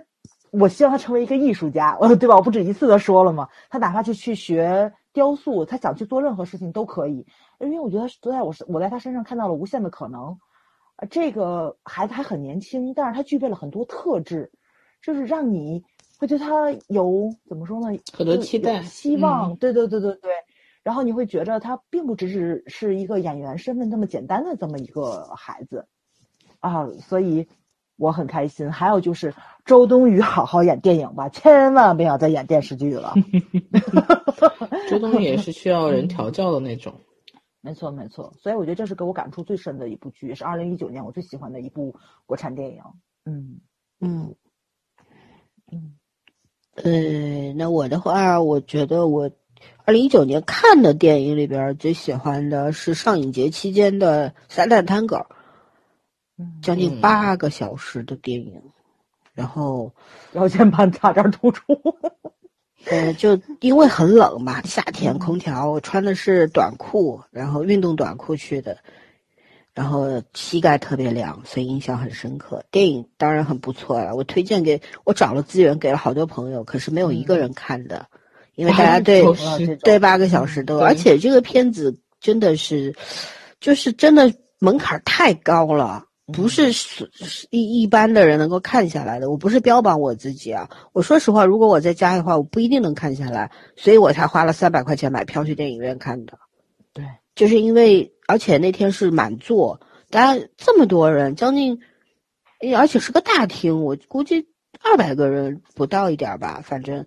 就是这么多人一块看的时候，那个氛围是很好的，而且它里边真的就我没有办法用很简单的语言去描述的一个情节。它而且它里边不是光注重情节，它有很多拍摄的手法，一镜到底啊，还有什么那种定点拍摄啊等等啊，然后有很多那种意象性的东西。它可能拍一个动物，但是它讲的是人心，嗯，然后就很深，真的很深的一部电影。但是也有一些影评人嘲讽说，影迷拿八个小时的电影作为一种什么标榜自己是个影迷这种事情。我说实话，很多影评人都没有看过这个电影，所以也不要去嘲笑影迷了。首先你愿意花这么多钱去看一场老电影黑白片，而且就有到中间有很多的那个是没有台词的，而且用的音乐非常的疯狂，就是。就是甚至于就是让你我觉得特别刺耳，尤尤其是有一些重复一直在重复的音乐，因为它是要表达一个当时的就是人性当中的一些比较糟糕的东西，所以他一直在重复那段音乐，包括后面的一个教堂的钟声，真的很刺耳。我当时听到那个钟声的时候，我都捂耳朵了。但他有很多的很深的用意在里边。我说实话，不是那些很高所谓很高级的影评人都能看懂的东西，我也没有彻底看懂。但我觉得就是这个过程是很好的，因为，嗯，就至少我觉得在在那八个小时里边，我每一刻都是有体会的，就非常喜欢。我觉得大家如果真的能够耐下心来去看的话，是应该看一下的，看看什么就真的什么叫做经典之作。对，然后电视剧的话。哎，真的也就去年的《Melody》之和《耀眼》嘛，韩剧，然后国产剧还真没有，说实话，嗯，去年美剧看的比较少，然后，呃，就很有名的那几部美剧我也都没看，没有看完，有些就是，对，然后电影看了很多，去年我看了一下，我去年好像看了将近二百部电影，不管是院院线加上我自己看的。对然后在微博上基本上也推了我喜欢的电影，所以大家喜欢的话可以去关注我们的微博。最近我们电影推的很少，因为存货也说的差不多了，也没必要去瞎编乱造，对吧？没看的不能乱说。那我们自己喜欢的，然后比觉得比较值得看，我们基本三个人都推完了，所以最近最近微博跟的比较慢。我们会最近好像重点，如果要提及的话，基本上就是。吐槽国产剧和 推荐一些纪录片或者综艺，对吧？嗯嗯，对，我们也需要再次积累的一个过程，对。然后就就这样子吧，反正如果大家需要资源的话，可以来问我要啊。OK，然后我们，诶，花的最糟心的一笔钱是我提的。嗯，我嗯没有没有。我花钱好像基本上是比较随性的一个人，嗯所以确实也有时有些东西我一眼看上了，买回去也不一定用。但是呢，我就我不太会扔掉那些，除非就是我觉得这东西确实我可能后面几年也不会用了，我就直接送人了，因为有些根本就没拆封，就嗯当礼物送人了。但是呢，有一些衣服，比方说三年前买的衣服，我没有拆吊牌，但我也没送掉的，我今年又拿起来穿了，我觉得挺合适的，所以真的也没有什么特别糟心的钱。然后去年，哎呀，真真的不太知道他到底哪笔钱，可能也没有印象。所以你问这个问题到底是给谁问的？我我问呗，哪儿问的？嗯，对，要了命了，我肯定是有的。嗯，咱们韩国买的那个面膜，我到现在一片都没有用，你知道吧？那也不算糟心啊，其实那面膜很好啊，那算浪费是啊，不算糟心。对你算浪费。对，我怕我会放到过期嘛。你送人关键是好了对我我就已经送了一批出去了，他们所有的人都跟我都都跟我说的是，我不要再烧了，我就要你用。对呀、用啊，干嘛不用啊？那面膜想挺好。你不起来你们天津真的太干了，我干了在天津那几天我都流鼻血了，而且皮肤干到要爆，感觉你一定要用。我觉得你皮肤真的很差。嗯，想不起来，你就想一想，哎呀，我这个就是那个，你洗洗脸都有时候都都懒得口红都不想用的人，你主要是用对呀面膜。对呀、不是，我觉得口红可以不用，面膜有时候补补水嘛，因为皮肤真的，咱皮肤真的不是不是一般的差，太脸干了。都不擦，所以他根本不可能会想起来这东西。对，我总想不起来。其实我已经摆在明面上了，我就是为了让自己用嘛，我已经摆在明面上了。但是我你可以经常是这样，我给你个意见，嗯可以带拽拽上你妈，两个人一块儿用。不用。我上次说的是一家三口一起用嘛，我爸我妈都静静的看着我，不用，打死都不用，你知道吧？嗯，哎，所以你们家你没有护肤习惯，因为你妈也没有影响你，所以也正常。嗯，你们俩一个是两个极端，一个是特别热爱护肤，一个是特别不热爱护肤，就是嗯我处在中间。你处于开心就好的状态对，。我是属于就是就买了就会用，但是呢，嗯我现在已经养成习惯，每天三次，呃，不是三次，两次吧，有时候三次洗完脸之后都会抹护肤品，就觉得基础的还是要做的。对呀、年纪嗯大了，对，咱们都快奔四了，你不注意的话，以后三个人站在一块儿，早是最老。可以呀，这个我可以，你给我喊姐姐就行。你家的丑皮 肤是，就是说你是最，就是人体和外界隔绝的最后一最自然的一个疆域嘛，完整的，你还是要好好对它的。我我有好好对他呀，我从来不乱抹化妆品给他的。不抹也不好，说实话，就是就是一适当的，不能过分，对吧？嗯，根据自己皮肤状况投入一些时间、精力、金钱是应该的。是都吐槽我，所有人都吐槽我。你看我，比如说我们偶尔一起出去玩儿什么的，比如说泡个温泉，或者说是去趟北京什么的，他们带面膜都会给我也带一张，因为他们知道我是不会带的。就是我每次敷面膜都是因为跟他们出去玩儿，然后被逼着摁在床上敷一张，你这是属于必须有人监督你干这件事儿才行。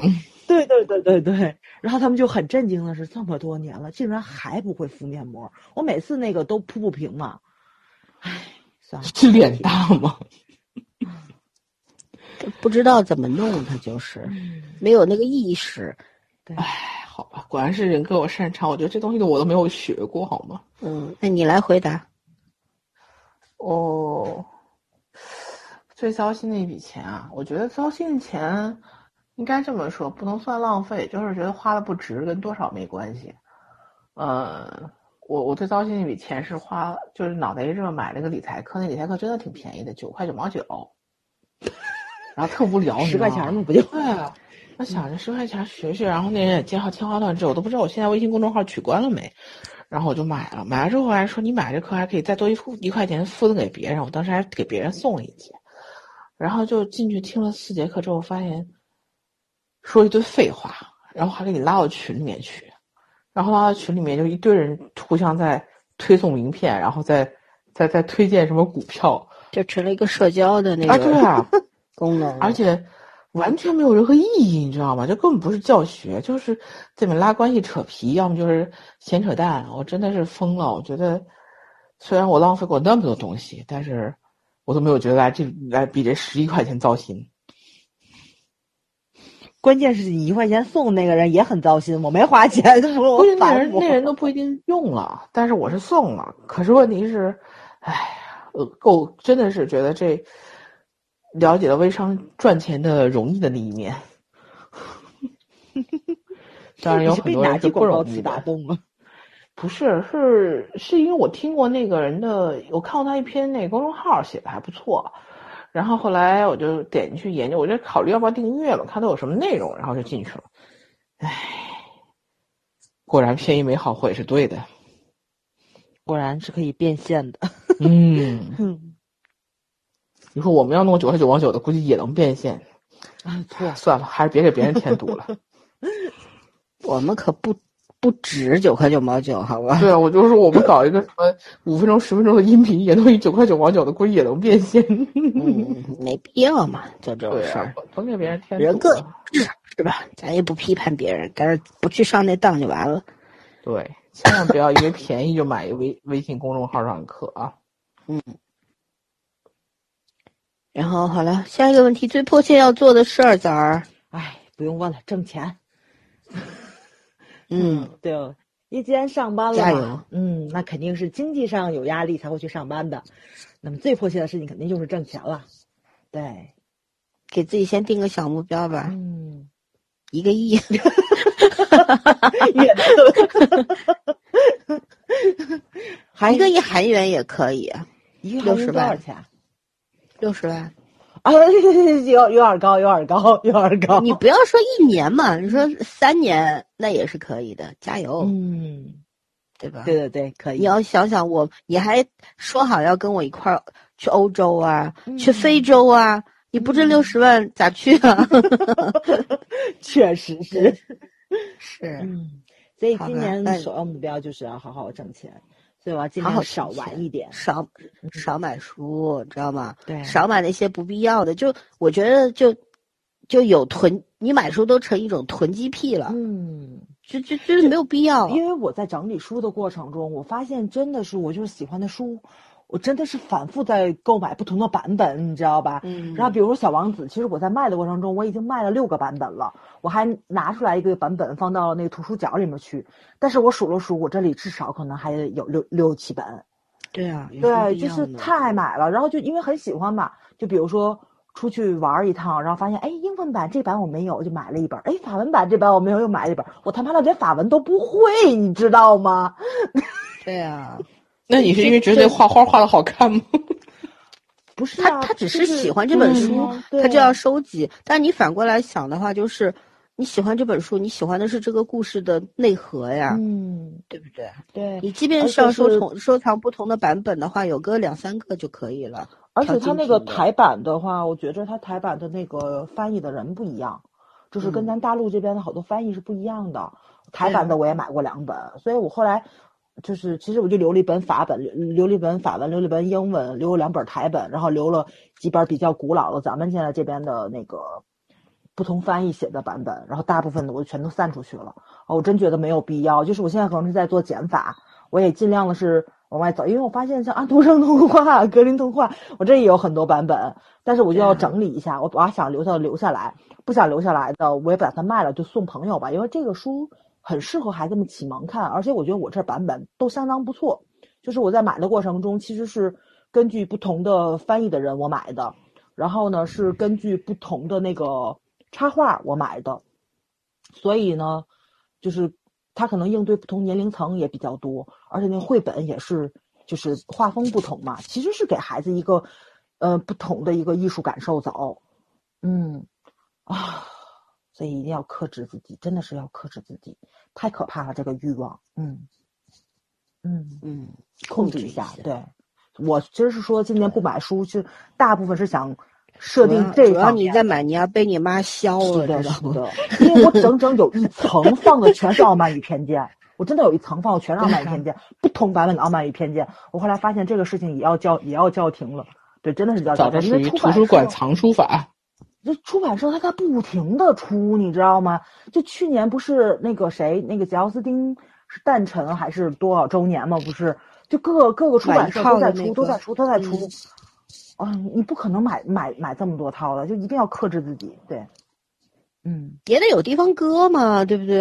啊还有一个就是，即便你可以把它当二手书卖了，但是问题你二手书那个卖出的价格，才是你购买的时候价格的估计十分之一吧。有些，书它就一也折没什么一折二折他收，我买的时候至少三折啊，肯定是啊赔的。嗯而且我这几乎就全新，我这所我这大部分书几乎都是全新，除了买来就是二手书的。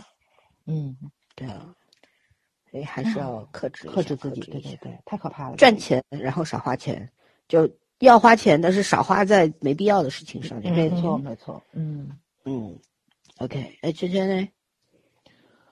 啊，今年最迫切要做的事情就是要把我的呃运动那个那个体能课捡起来。今年上的太断断续续了，感觉都浪费了。前一段属于那种上十节课就要停两个月的这种人，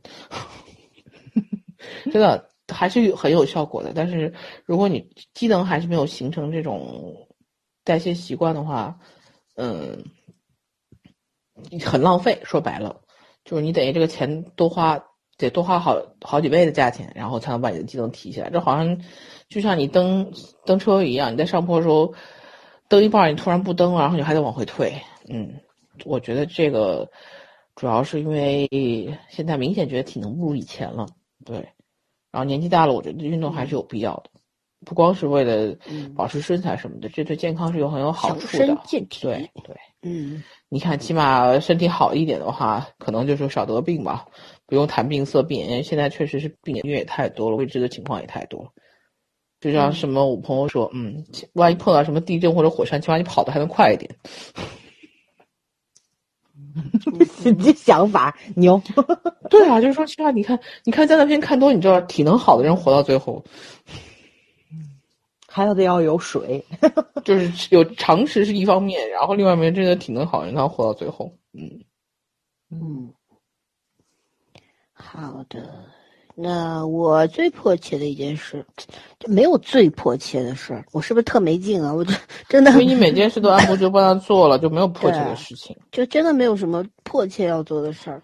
就迫切的事情可能比较适合我这种拖延症。最近比较想要做的，就是特别想要去买的东西，就是买一个乐高的玩具，就是那个霍格沃兹的那个嗯学院的那个。对，但是我现在就是考虑到我说，因为你要拼那个，还得要一个很大的桌子，我不能把那东西永远堆在餐餐桌上，影响我吃饭嘛，对不对？所以 我觉得等我的这个工作室弄好之后，在客厅里总得摆一个那种，我要买一个方形的茶几，弄一陈列架。对，然后就直接，因为那东西不可能一天两天拼好的，怎么也得一周，嗯挺大的。对呀、然后对，然后我决定，我我可能最近最想玩的就是这个吧。对，嗯没有什么迫切要做的事儿，迫切的想中个一个亿算吗？明天开始算要去买个彩票。哎，没有现在彩票中一个亿都很难了。嗯，你别一个亿，五块都很难，好不好？对啊五十块都很难，别一个亿了。对，就真的，就我我我说实话，我真的是没有什么最最最迫切的东西要实实现的。哎，OK，那继续下一个问题，就如果有一个瞬间可以重复，会选择哪一个？二零一九年的是吗？嗯，啊，全全来，全全嗯掉了。呃，我在想，这个话题自己点的问沉重。题你在想。不是我这个话题有点沉重。其实我今天在想这嗯个瞬间的时候，我想了好多瞬间，但是我觉得那些瞬间都没有，都没有这个瞬间让我觉得，如果可以重来一次的话，也许想做点能做的事情去改变它。嗯十一月二十七号，啊，我，我觉得如果真的知道那天高以将会不在的话，我觉得不知道，就是如果能重新回去，不知道，呃，我可能会想尽办法去做一点什么。嗯对，我觉得什么东西从来结果都会不一样，但是都没有生命重要吧。但是那个没有这个如果了。台剧《想见你》告诉你了，你怎么回去都没用，那是个但是还是闭环想。去试试看，对，它是个闭环，可是你还是想去试试看。嗯虽然我想去试试看，我觉得真的太脆弱了。嗯，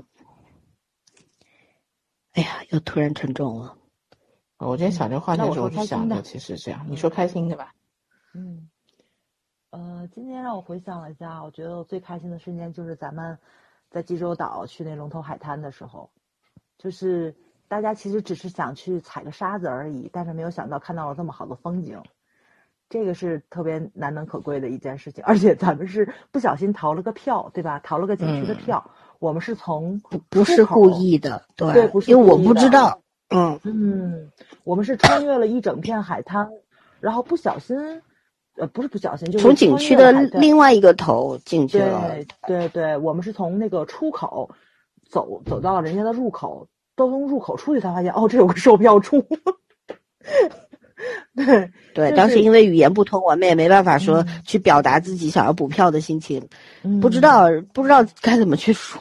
对对对，而且好像这个地方好像还真是挺有名的一个景区，是吧？咱们不是不是，它有名的叫做龙头崖，是在那个济州市那嗯边，但我们这边其实是一个人烟稀少的地方了。对，你看那天大巴过来的，嗯对，大巴过来的人其实都是都是就是韩国的一些学生嘛，嗯，对他们到济州岛来玩的，但是一般因为周边其实人很少，当地人。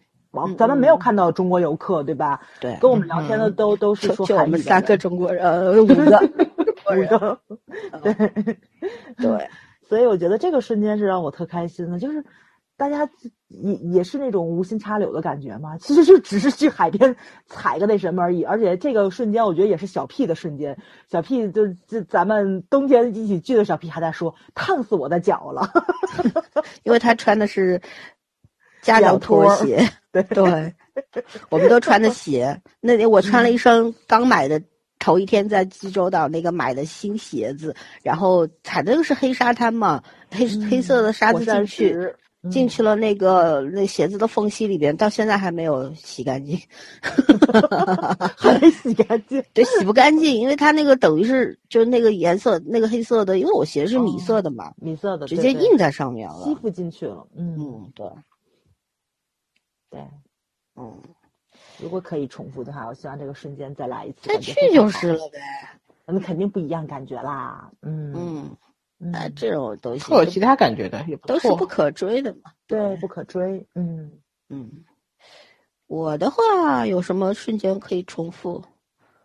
我也不知道啊。嗯，呃我我不知道有什么特别让我留恋的东西，过去就过去了，反正就是，嗯嗯，如果非要什么可以重复，或非要说我为什么可以重复的话，我想去搞清楚我为什么会成为一个走路粉，我到底迷恋什 么？鱼。对，对这就叫缘分。对，那那还有的话就是，因为去年我爸爸就是我爸是一个非常健康的人，身体一直很很好，然后嗯因为年纪大了嘛，快七十岁的人，就是那个老年性关节炎，但是呢对他打击很大。其实我我是 OK 的，我是觉得年纪大了，我现在快四十，我三十多，我都觉得我膝盖啊什么的经常会疼啊什么的。对吧？就年轻人不一定比年年纪大的人身体好，但是当我爸爸就是当我要不然你今天会挤不过大妈嘛，真的是。对，主要他们体力可好了。然后就是那个，当我看到我爸，我以为我爸不会在意的，因为他很豁达，嗯但是他就是突然就觉得这个事情很懊恼，让他低沉了差不多一周的时间。他是个双子座，他还低沉了一周的时间的时候，还还发脾气。我给他买了进口的药，他他说我不吃，嗯、这药不能乱吃或者怎样，还朝我发了一顿脾气。结果我说那你不吃我自己吃，然后他过了一过了一段时间说，哎，你那个药吃的怎么样？我说哎可以，那时候但是你就给我吧，你再给我买两瓶。这这就是我爹，但是我觉得如果可以重复的话，其实就算重复也没有用，该得的病还是会得的。但是我希望，如果那一刻我知道我老爸那么难过的话，我可能不会那么轻飘飘，可能第一时间就会，呃陪陪着他，然后开解他，或者就陪着而已，嗯，就是不会让他那么难过吧。对，但是他现在已经接受这个事实了，现在又开始欢了，马上嗯年初一要要飞走了。对挺好，挺好。对，特想得开，特洒脱。嗯，好吧，继续。旅行当中最喜欢的一段经历，其实被早上说说掉了。我当时写这问题的时候，就是想要写在龙头海滩那一段，但那个我可以补充一下，因为那天早上济州岛比我们这儿早一个小时嘛。然后，对，呃，老孙先就自己走了。对，五点半我醒的，其实只有我们中国的四点半。但是当时天已经很亮了，然后我就穿了那个民宿的拖鞋，塑料拖鞋。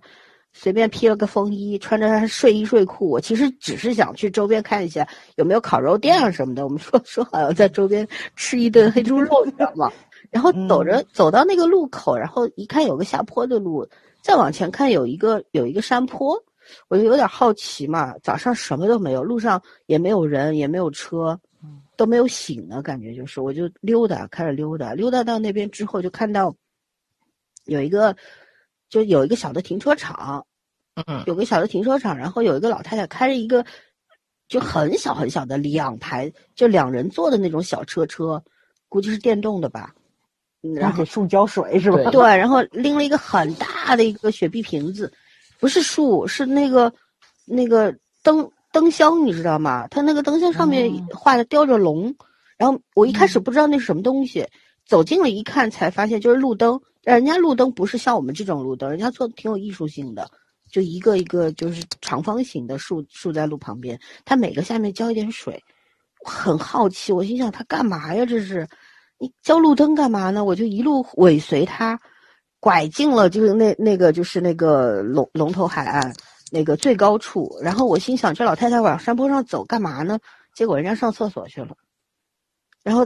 我就在那儿站着，站着看，就极目远眺。我就真的那一刻，因为大早上嘛，那个海面是非常非常平静的，它还没有涨潮，真的很平静。就而且天色也是很美，就那种周杰伦那首歌里边唱的那种天青色的那种感觉，你知道吗？就那一刻心情特别好。然后过了大概五六分钟，老太太下来了，厕所里边出来了，一看手里边瓶子没了，我还好奇瓶哪儿去了。后来他走了，我就当时为什么后来就有了？第二天我们从那个对面过来，因为第一天我们到济州岛之后，就去那边渔渔那个算是渔港闲逛了一下，对吧？早上，然后在那儿喝了咖啡啊什么的。然后当时就我们走到那个下海下海滩的那个那个拐角处了，但是当时天已经黑了，我们就没有下去。后来我在。那天早上在龙头海岸就这一头山坡上看，往那边看一看，诶，这通的嘛，这个地方是通的嘛。我当时后来我就建议说，我们吃完午饭我们就走下去看看，走下去看看之后就是，其实虽然第一感觉就是因为我们当时都脱了鞋，就是因为 怕鞋，对，超级超级烫，真的烫，而且那个才是五月份。但是那就是因为是岛上嘛，那个太阳直射的，然后那个沙子烫到你，真的感觉比去泡温泉埋在沙堆里都痛苦那种感觉。但是在其实，在那一段的那个沙滩是很难走的，我们都是蹒跚前行，真的很难走，因为一脚一脚陷在里边儿。对对，然后但是我觉得那一段路也特别好，因为就那个海海上面对没有人，就我们五个人，嗯。对，但是那天早上就前一天的早上，我看的时候，我看到有一个，应该是一个他差不多六七十岁的人，牵了两条狗，跟狗在那个沙滩上面嬉戏，一人两条狗，也很好，很美好，你知道吗？就那一刻，我觉得那东西，那一那那一刻的那画面在我心里定格了，就想起来就觉得很美好。所以那天我们在下面走的时候，其实我用相机也拍了很多的那个，就是海浪海浪拍拍打那个。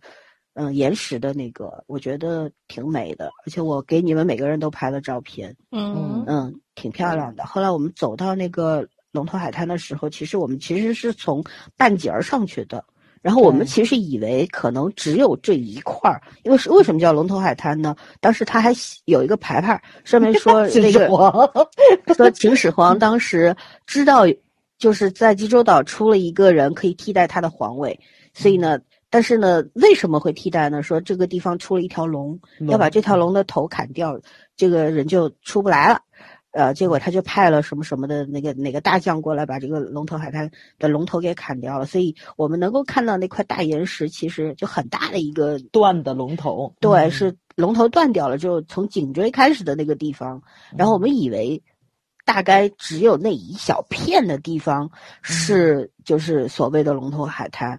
当时呢，就是卢璐和他的姐姐走在后边，我和枣儿、小 P 三个人走在前面，然后我们一拐弯拐进去，当时只也只是看到了另一面，对不对？对只是看到另一面，觉得诶这个地方没比嗯没想到还有这么一块地方，然后我们又往前走，没想到一拐再再往左边一拐，我的天呐，好大一片的海，就没有想到那一块景区那么大。嗯，然后走到那一片的人其实已经很少了，好多人走了一半就走走走回头路了，对对，对吧？嗯。然后那天就是看到很多就是当地的渔民那种阿基玛，就是那个嗯，就抓那种什么鲍鱼啦，还有那种嗯什么海葵啦，还有海参啊，就当场可以切了，就跟韩剧里边一样，就弄点烧酒啊，就当场能够吃的那种。但我们不敢尝试，就没没有没有没有去吃，不敢吃啊。然后后来就还就遇到有一段其实很平静，就是拐过一个很陡峭的那个小坡的之后，有一段是很平静的。我们还看到有一个坑，那个水坑里的水特别干净，嗯嗯，对，好清澈。我们三个人还在那蹲在那儿研究，说这个这是怎么形成的。然后遇到了一就是一家人嘛，有一个一对一一个应该是大概六十岁左右的大叔，然后带着儿子、儿子女儿或者是媳妇儿，反正一家人在那边。我还跟他上去沟通了一下，说给我们拍张照片拍。照，对，对，后来我们出来了之后，嗯，从那个一线天出来了之后，在门口歇着，结果这个大叔就过来了，我们还聊了一会儿。嗯问我们哪里人，然后我们问他是从哪里来，然后对大家用英语沟通了一下，聊了一会儿，就觉得其实真的蛮漂亮，因为济州岛挺小的嘛，然后对那些规定的景点，其实我们有些也去了啊，你比方说什么月式风云的茶园啊，什么都去了，但也就那样吧，就就没有什么，就是我们其实的那种性格都是不喜欢那种，就是被人规划好的那种景区的，可能更喜欢去发现一些比较特别的东西。所以那天的那个整个，其实对我来说，就是前一天的早晨和后一天的下午，这这连起来的这一整段关于龙头海岸的，对这这这这个记忆是很美好的，应该是我去年旅行过程当中最喜欢的一段经历了。嗯，嗯，对，老孙把我想说的说了，我也是这一段，对，嗯所以我不用说了。对，好吧，你嗯真懒，你加一是吧？对我前面也讲了一段嘛，对吧？然后你现在是你那不读了，家跳题目了，对对，济州岛真的很不错，我们都说的是打算冬天再去一次。看雪。对，但你知道吗？之前我那个好朋友去了，去了之后，他说他穿着好厚的羽绒服去的，结果那边跟上海差不多。然后他说想去看雪来着，没下雪，下雪。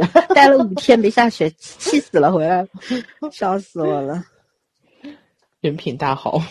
对，就是上个月底嗯，嗯，我就觉得很朴实嘛。今年冷？还是今年冷？其实那段真的挺好的，因为我们住了一个民宿，是一个标准的韩屋，然后那个韩屋呢，人家就自动的，呃，那个房房东就 把它稍微改造了一下，里边做了那个全屋驱虫啊什么的，所以在外面其实它那生态环境挺好的，除了蛇我们没看到，别的都见过了。好大的蚂蚁啊，什么很大的虫啊，乱七八糟的。但只要靠近它那个屋子就没有虫。对，但是那天从那个水水蜈水池、嗯水池的管道里面爬上了一条两寸长的蜈蚣，把他们给吓得，把大半夜我拿着杀虫剂把那个蜈蚣给杀掉。喷死了。嗯，对，说明生态很好嘛。对，生态真的很好。嗯，你别看那个这几个人都是人高马大的，尤其是小 P，吓得 站站都站不住，对对，滋哇乱叫。我们抱抱抱他的光，然后，嗯，露露也吓得不行，然后还有它也也在水水管里面有有什么好可怕的？他来爬出来，其实他爬在水不出来。池子里，他对啊为了出来，他出他从水管里爬上来了，在水就是水给它冲下去就好了呀。冲不下去，去我。们试了，冲不下哦去。它好大一条，他就是从那个管子里边爬上来的，嗯，好，而且他他一直一直试图爬出来的。问题是那个那个水斗的，就是那个洗脸盆的，不是陶瓷做的嘛，特别嗯滑，它也上不来。但是它它是蛮大的。但它又下不去，嗯，对，它也下不去，它也上不来。但你不能让你晚上得上厕所吧？那 进去看到一条蜈蚣在里边，你 哪受得了？而且你晚上睡不好，就怕它万一出来了，是不是？你说不好的嘛。对，这么多人，而且我们我和早上还是打地铺的，小 P 也是睡嗯，是榻榻就是米的。全身上下都是。对啊，你哪受得了？话说，我我深刻的感受过那种感觉。对，然后我我在济州岛杀生了，天哪！嗯，杀了，我当时 还关键是我觉得那一罐喷了得有半罐才把它喷死，这是太坚强了，这简直说的真叫百这辈子没有拍过小强一样。叫什么“百足之之虫，死而不僵”，就这种感觉，真的，他真的挣扎了好久好久好久人家是。一味很贵的药材，好吗？我当时喷掉以后，我还跟崽儿他们说了，我说这像不像那《西西游记》里边盘丝洞的那个？对对对，那个樊家子里面那蜈蚣精嘛，对，真的好大一条，那是可能是我见过最大的蜈蚣，但也可能它不是蜈蚣，是另一种类似于就我们这儿叫白叫脚。环节虫的，对对，对对对对对，反正长得挺像蜈蚣的。嗯，好吧，嗯，对，其实旅行不就是去发现一些未知的东西，然后遇上一些小惊喜嘛，或者小惊吓。就反正有印象，就是总比平平淡淡什么都没有。对，其实那天那天我们从罗东海上来之后，我们三个人买了当时的那橘子汁儿喝，也不怎么好喝。嗯我觉得不怎么好喝，太太太酸了，然后加了水。但是我后来我们三个人就溜达溜达到一个山坡上的咖啡店去，我特别喜欢那家咖啡店，就一对老夫妻，老太太坐在那儿，嗯，就没有人。然后那咖啡店还挺大的，可能晚上是酒吧，然后嗯就是他一个人坐在那儿拿着一本书在看书，是的，啊岁月静好那种感觉，对，真的好好安静。嗯然后咖啡店里边就是香香的咖啡那个味道，然后靠西的那个窗子是个落地窗，呃，嗯窗子里边是一盆兰花，然后外面都是野花野草。哇，我还拍了一张照片，真的觉得太美了。对，但我们那个时候太阳正在落山，那感觉也很好，光线也很好。我们三个人还那咖啡还很便宜，好像就十十几块钱一杯，对吧？嗯还蛮好喝的。后来我们三个人就三个人在在马路上，路上也没有人，我 们三个人就 很很乱走，三个人横着走回了家，就那个，对，挺挺幸福的那种感觉。真的，有时候有些感觉就是你在国内旅行的时候是没有的，说实话。嗯。自在那种自在，嗯，谁也不认识我们，反正。在国内有时候对对对对，嗯，就秉着那种感觉。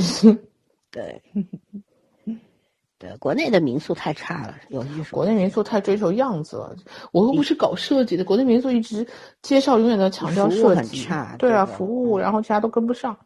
对，对，OK，这段讲的比较长啊。最后的三个问题了，第一个最新的目标，我还没说吧？圈圈哦哦哦，你还没说，不好意思。你今天真是真的是吃饱喝足就往下走了对对对对，啊！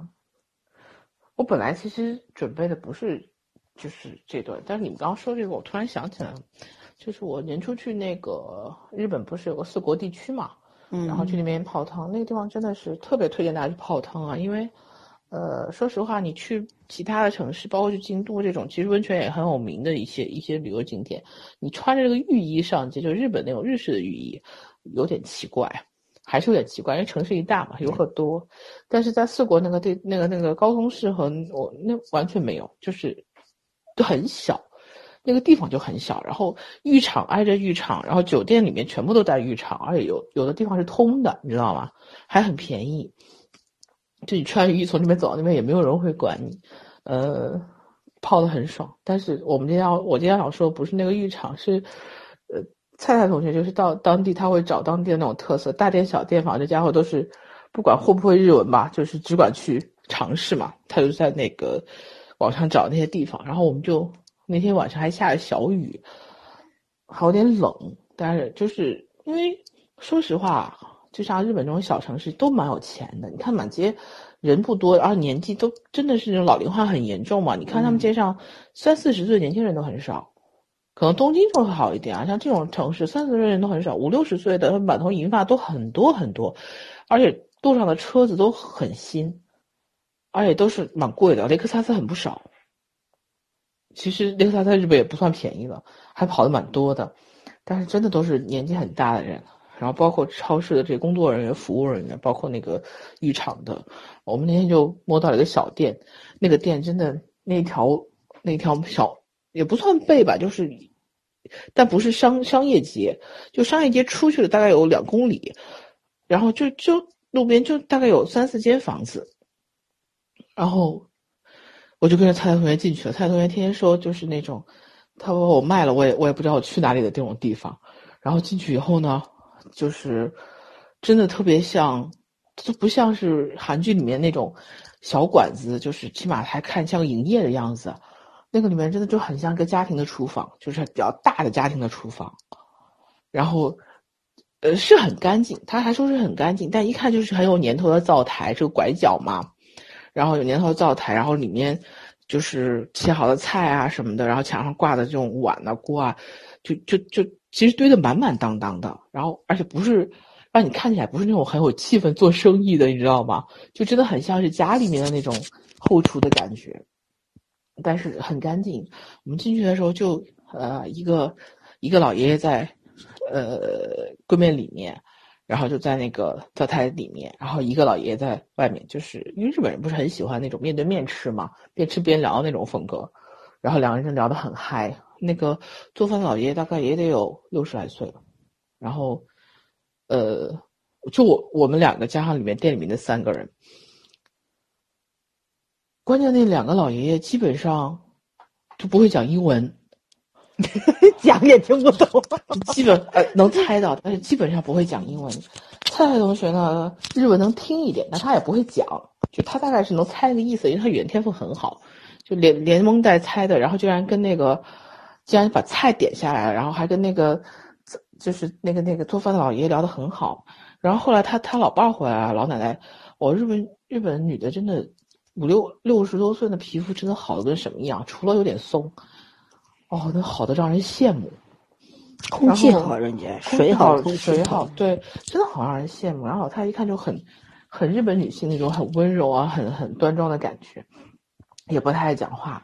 然后，但老爷爷很爱讲话。虽然老爷爷操那个基本上，你想那个地方航班也很少，除了本土人，好像国中国只有上海和北京有有直飞四国的那边的航班，其他城市都没有的。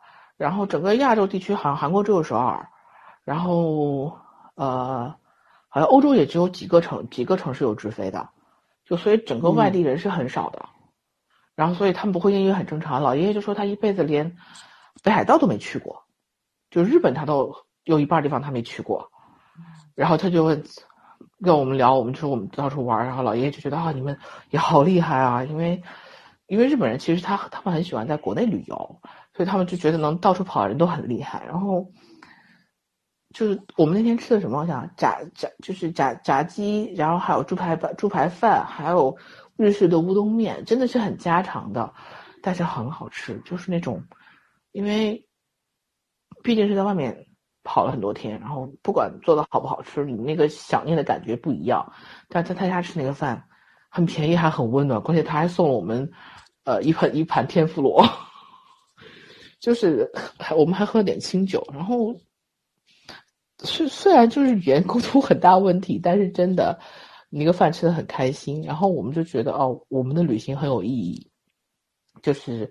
那个老爷爷说说，虽然我出不去啊，但是听你们聊天我也很开心啊。然后我说，觉得这种普通的，就是这种普通的人的这种聊天，包括我们那时候去长崎的时候，也是当时当时在吃那个铁板铁板烧的时候，旁边两个日本的女生，也是就是自己出来玩的。其实我觉得，就是这种跟陌生人的相遇和聊天是最开心的。嗯，对。然后尤其是语言不通的时候，你就知道。脸红脖子粗，在互相猜，但是很好玩。然后那个老爷性格非常好，就很爱讲话的那种。然后这老奶奶就一直看着他笑，就在那帮他收拾东西啊什么的。我觉得他就说他们儿女也也都到那个大城市去，就就等于是四国这个城地方，就就他们老两口在那待着嘛。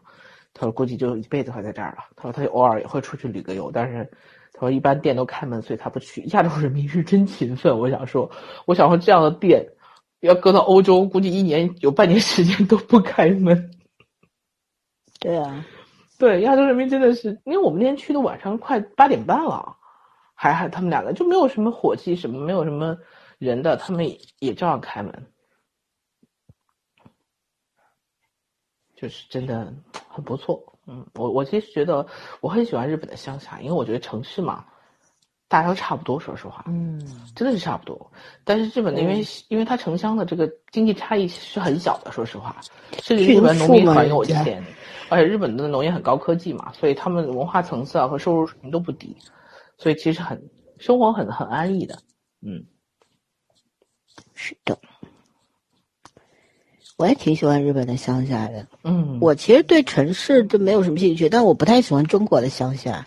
呃，呃中国乡下主要是它整个环境和文化都跟不上。哎，主要是卫生不太好，还有一个啊就是文化水平太低了，就就有点儿那什么，嗯，就不太，还我们确实是距离发达还有很远很远的距离。嗯非常远。嗯，但是我们江苏省还有十七个人没有进入小康，很强大的江苏省。嗯，太牛了，比上海都牛。嗯好吧，然后啊，说完了对吗？那我们就嗯，继续来早儿回答你的问题。嗯，最新的目标是吧？对，啊，卖书，卖书。太简单粗暴了，卖书。嗯，哦，好吧，唉，你这跟既然没上一个迫切要做一件事赚钱有什么区别？不是因为我我不在微博上关注了好几个读书的大 V 嘛，嗯我看到了一个人，他也是就是，嗯、条件有限，然后呢书越买越多，就是家里已经放不开了嘛。他说的是，就是今年就打算把所有就是呃看过的书能买到电子版的，他都买电子版的书，然后把然后把这个纸质版的书卖掉，就是完全电电子化，家里只留没有电子版的老书。然后他是、他说这是其实是一种精神上的自由嘛，就是我不被你限制，我也不限制你，然后就是给书以生命嘛，让它进入到市场流通里面去，去启发别人。然后我觉得这个确实，他这个话挺打动我的。确实，因为刚刚聊了这么多，我也说嘛，就是同版本的书，我不同版本，就是同样的书太多了。我觉得这对我是一个非常非常 有负担的事情了。对你根本就不需要这么多的版本，其实你就是满足自己一个非常没有必要的私欲嘛。对，所以，我要不就送人，我要不就卖掉，我肯定不留这么多了。嗯，哎，那啥，童话书给我两本儿，我给我侄子讲讲。好的，好的，绘本。然后我像那个什么格林童话，或者是安徒生童话，还有柳柳林风声这种比较常见，像小小王子这种比较常见的儿童文学，确实是版本太多了。我会给你找找，给你寄过去。嗯，好的呢，嗯，来者不拒。对对对对，我没，我真没有这些书。对，哎呦，太太太多了。嗯，嗯，哎，一定要克制自己。嗯嗯，加油！加我已经对今天对你说了三遍加油了。是的，是的，是的。其实我就我想卖的也是这些书，因为很多书就只有一本儿，而且它可能就即使是再版，也是第几次印刷什么的，肯定跟老版本也是有一些出入，或者说它刊校一下，做一下修订之后再出一个版本，跟原来也是不一样的。啊，这种书的话，我可能就不会卖，或者是怎么样的，要嗯看看吧。嗯，我会把一些看完的觉得不会再看的书，然后把它清理掉一部分。确实嗯不要做到这种互相束缚。嗯 是的，这个解释蛮好的。嗯，说到做到。对，说到做到。嗯加油！好，嗯呃，圈圈，嗯，我一开始这个题目后面我写的是要今年把六十本书读完，因为我前两天不是豆瓣豆瓣新功能不是说让你二零二零年立个读书 flag 吗？我当时六十本书已经选完了，然后我今天突然发现我想读的里面还有好多今年想读的书，和当时选的六十本应该有点冲突。然后突然刚才你们俩问什么问题的时候，我想起来，我现在的目标已经开始实现了，我就不拿这六十本书的这个问题，呃，来自我折磨了。那个，我现在今年的目标是要把冷冷饮戒掉，不是，嗯因为冷的确实是甜食也少吃点儿。啊，甜食相相对来说可以跟冷的一起，但是我估计甜食完全戒断不太可能，但是冷饮一定要戒，这个还是跟身体有关系。我觉得年纪大了要会克制。嗯，我今年现在目前是我我跟我同事的约定就是，如果我让他监督我，因为他从来不喝冷的，他是真的习惯很好。我说年轻时候你自己就是那些为了嗨付出的代价，老的时候你是一定会有的。我同事习惯是真的很好，第一不熬夜，第二不基本上不喝冷的，然后也不喝咖啡什么的，就就现在他的状态是很好的，包括他生孩子生的也不也不也不算早，但是生生的很顺，就是我真的觉得他是一个，他没有刻意去养生，但是他把养生这件事贯彻的很到位的一个人，嗯。嗯，我说我要他监督我，就是我喝一次冷饮就给他一个五块钱的红包，也不多。然后我说，重点是监督，然后到年底看看我到底喝了多少杯冷饮。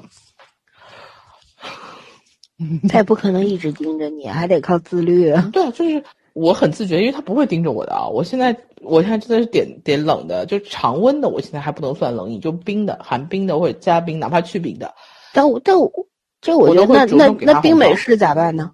我不喝冰美式的，哦，好吧，我不喝冰美式的。我常年冰美式，一年四季。就是冰的要戒掉，因为我我现在确实是，因为这个到现在，然后我我每次大姨妈的时候开始肚子疼，我就觉得很奇怪，我说因为中间年轻一段儿是不疼，现在开始疼，后来来给我讲，就确实是你身体不行了，体质不行的时候，你的那个整体状况下降，你你如果你的比如说这个子宫那边不太好，它还是会痛的，所以我觉得嗯。还是，而且本身现在我们生活压力很大，冰的其实对大部分女性不好，除非是热性体质，女生热性体质很少的，嗯，可能就热性体质多少能吃是冷的，喝喝就是适量的吃点冰激凌还是可以的，但是女生基本上没有热性体质，很少很少，嗯，反正我不是，所以我觉得我我我应该是因为我特别容易出汗。啊，不是，跟这没关系，跟这个没关系。哦热性体，我我很容易出汗的，我虚汗出，我气虚，所以我很容易出汗，但是我不是热性体质。嗯，所以或者你看舌苔，你舌苔如果是红的发红，是最明显的。哦，就回头我赤红色的照一下镜子。对，粉红色不是赤红色，就是偏红的那种舌苔，是火性热性体质。如果顶上有白色的或者什么都不会是。明白。嗯，呃，不单一啊，但是作为一个比较重要的参考值，所以我觉得女生嘛，你你如果真的是贪嘴啊，你说我一年十二个月，一个月吃个十次八次的没什么问题，但是你说我我一个星期吃两三次，这个问题就很严重了。其实，嗯，谁难过谁知道，所以我觉得还是克制一下吧。嗯，好吧，我的最新目标，要不今年年底前争取柔术生个蓝带，大概只有这一个目标，嗯，我觉得行。呃，没没没有什么大目标我。还觉得你这两年是不是因为今年因为柔术原因瘦了？我呀，嗯，没没瘦吧？其其实我觉得觉得我的分量重了，你知道吗？但是整啊个我觉得肉肉是紧了那种感觉。对啊，就是就是起码小了，分量其实不是太重要的问题。对，因为我我有一件很明显有一个牛仔的衬衫，我嗯往年是这样穿的，就是里边穿一个 T 恤，然后外面穿个牛仔，外面穿个大衣这样的穿法。但我今嗯年、就去年买的牛牛仔衬衫有一定一定的厚度，然后我今年是里边穿羊绒的打底衫，嗯外面穿个牛仔还有点有点宽，所以就是肉紧了嘛。但肉肚子上肉还是很多，还是要继续努力。嗯，那是松。对，嗯不不不，因为就做过手术嘛，所以他那个就可能有一点影响，这样子，反正就是这样，争取争取生个带，嗯嗯，可以。嗯，嗯，柔术最高是什么带啊？可以带的啊。最高啊红带，嗯，这个世界上就没几个，好吧。你家锦鱼呢？锦鱼子带，紫带啊。哦，黑色的我都不知道蓝色的上面是什么？蓝色的带啊，在上面中带啊，等于是蓝色是最基本的对，白带是最基本的啊，白色色最基本，然后白蓝色。带上面还要加条，也满了一定的条，你还要去打比赛，打了比赛才能升带。为什么你们这个搞得跟我们单位的那个工资工资制度似的？那挺严格的，说实话。嗯，其实柔术真的是个很好的全一个台阶，分好几块儿。其实都差不多的啦。对，然后好，下一个问题：一九年最惊艳或者最惊讶的新闻爆料是什么？嗯，圈圈，一九年，呃，最惊艳建国七十年阅兵吧。嗯，我说个惊艳的吧，我真的觉得可以再看一次。当时还觉得不一定会喜欢，但看完以后觉得兴趣还蛮大，还研究了半天。嗯，不觉得当时那个荣誉荣耀感现在还是会有的，就是那肯定啊。那感觉不一样，而且确实我们国家的武器装备平时没有这么全面的去了解过，就偶尔看个新闻什么的。我有，当然平时也不会展示出来。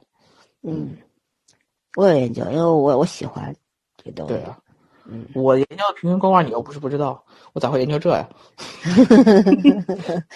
您说的对，嗯，好吧。那小枣呢？嗯，瓜瓜吃完了就忘了其他的。问回答问题啊！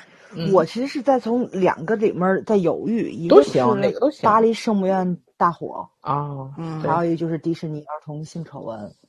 我觉得这两个其实，哎，也不能说惊讶吧，反正这两个都挺震惊我的。这两个消息，那个。巴黎圣母院大火，这 这个我觉得好像去年，嗯，巴西是不是还有一个博物馆也着火了？好然后，对，其实这个文明延续的问题一直都存在，一直都存在着嘛。像一些战争或者说是不可抗力的因素，还有伊拉克那么多博物馆都被炸毁了。对，去年我没有读完的一本书就是《巴黎烧了》嘛。然后，其实就延伸到了很多的问题上面嘛。唉，历史也教会了我们，就是其实这样看着，今年是真的好多好多很神奇的事情发生。对对，但是这个文明很脆弱，这个东西。嗯。嗯，而且很多人都就特就特别有趣，包括那个巴黎圣母院大火之后，就发生了一系列的事情，就是他那个塔楼的那个建筑被烧伤了之后，然后怎么重建的问题，网上不出了超级多的设计图吗？然后各路搞怪，然后会发现设计师们也是很调皮的，然后所以所以这个事情虽然是。是一个不太好的事情，但是后续演变的过程还是挺好玩的。嗯嗯，就是它是一个悲喜交加的这么一件事情，而且这个性质你就很难定性，对吧？嗯。然后，迪士尼性丑闻这肯定就是就是非常不好的消息了，而且你在了解的过程中会发现这个事情存在了很久很久很久，但是就是大家永远都是好了伤疤忘了疼，然后看到一些。漂亮的童星演技很好，然后出道是怎么样的？大家可能怀抱的想法也都是非常好的。但是这个丑闻出来了之后，我现在真的是没有办法去直视这些孩子，这些有才华、长得很俊俏的孩子，我没有办法去看。然后你可能想的会比较多一点，这个事情只发生在美国吗？只发生在迪士尼吗？资本运作之下，怎么去保护这些无辜的弱者？所以，哎，还是挺挺挺让人难受的。然后就引申到。以后迪士尼的电影，我到底要怀抱什么样的心情去看？明明是一个给世界上所有的儿童创造美好的地方，咱们迪士尼乐园或者是怎么样，他们这一系列挣钱操作的，对吧？就是地方电影啊什么乱七八糟的。但是你现在要以什么样的心情去看电影？去迪士尼乐园玩，然后去买迪士尼的产品？我现在，唉，就要不要区分的去看这件事情？你相信我，很多人根本就不在乎。是的，是的，嗯嗯，所以这就是自己的事情嘛，是自己内心上要去过的一些关卡。因为马上迪士尼有好几部我很感兴趣的电影就要上了，我在此之前一直说的是我不看，因为这个消息就就特别让我难受，我不打算去看。但是呢，又因为这个性丑闻，又引发了微微博上一大堆乱七八糟的键盘侠的那个讨论，又让我的愤怒值上升了。然后我又决定去看了，我对。就一码归一码嘛，艺术归艺术，然后电影归电影，丑闻归丑闻，所以我觉得还是去看吧。嗯嗯，对，嗯，想看还是要看，对，想看还是要看。大家为什么要要要把什么事情都上升到一个非常高的高度上，然后去绑架别人呢？我觉得也挺难受的。所以我觉得确实，嗯，就是就一个原则吧，一码归一码。对，嗯。OK，嗯，我的话比较让我惊讶的，也不算惊讶吧，有有就就其实是担忧的一个，就是最近的新闻，就是这个 新型冠状什么病病毒吧，病毒，嗯。哦，因为 SARS 这个事儿已经是很多年前了，我记得那时候几年前，十十六七年了嘛，那时候我应该十是七年前，对，反正应该是在实习，或者是刚刚开始工作的那个时候学，期期间对嗯零三零四嘛，对吧？嗯，就是不是实习就是工作，我已经记忆模糊了。但是我记得当时是我们我没有什么那种很大的意识，然后因为在公安嘛，然后我当时被关在学校，哦，我我是一直就是跟着前辈们在工作，就是各种执勤啊，然后各种就是没有什么休息的时间。然后当时我我记得我我爸当时应该还在部队里边，所以他有给我给我肯定给我打过很多电话，让我注意安全啊什么的。然后我自己真的没有什么没有什么感觉，你知道吗？所以那时候可能太年轻吧，初生牛犊不怕虎，什么都不在乎那种感觉。但今年就是当年头爆出来这个事儿之后，我其实我算不上恐慌，我就是很担忧，就那种感觉，而且马上要轮呃面临这个春运的高潮，已经春运已经开始了。开始有且就就一有一周了吧，差不多。对，今天不是那个，嗯，疾控中心不是也就说说这个嗯是人和人之间可以传染，然后人和人和禽禽畜之类都可以传染，所以这个事情其实挺大的。所以我们现在不应该再妄自猜测，毕竟还是要相信这个政府和呃官媒发出来的一定的信息，但是也要考虑到，就官媒报道的未必就是完全详细的。嗯，对吧？因为他们也要考虑，因为大家如果真的把这所有东西都摆出来，肯定会引起社会恐慌的。现在说白了，人大家活得都很焦虑，也都怕死，嗯所以就各方面考虑，一个个体和全局的立场是完全不一样的。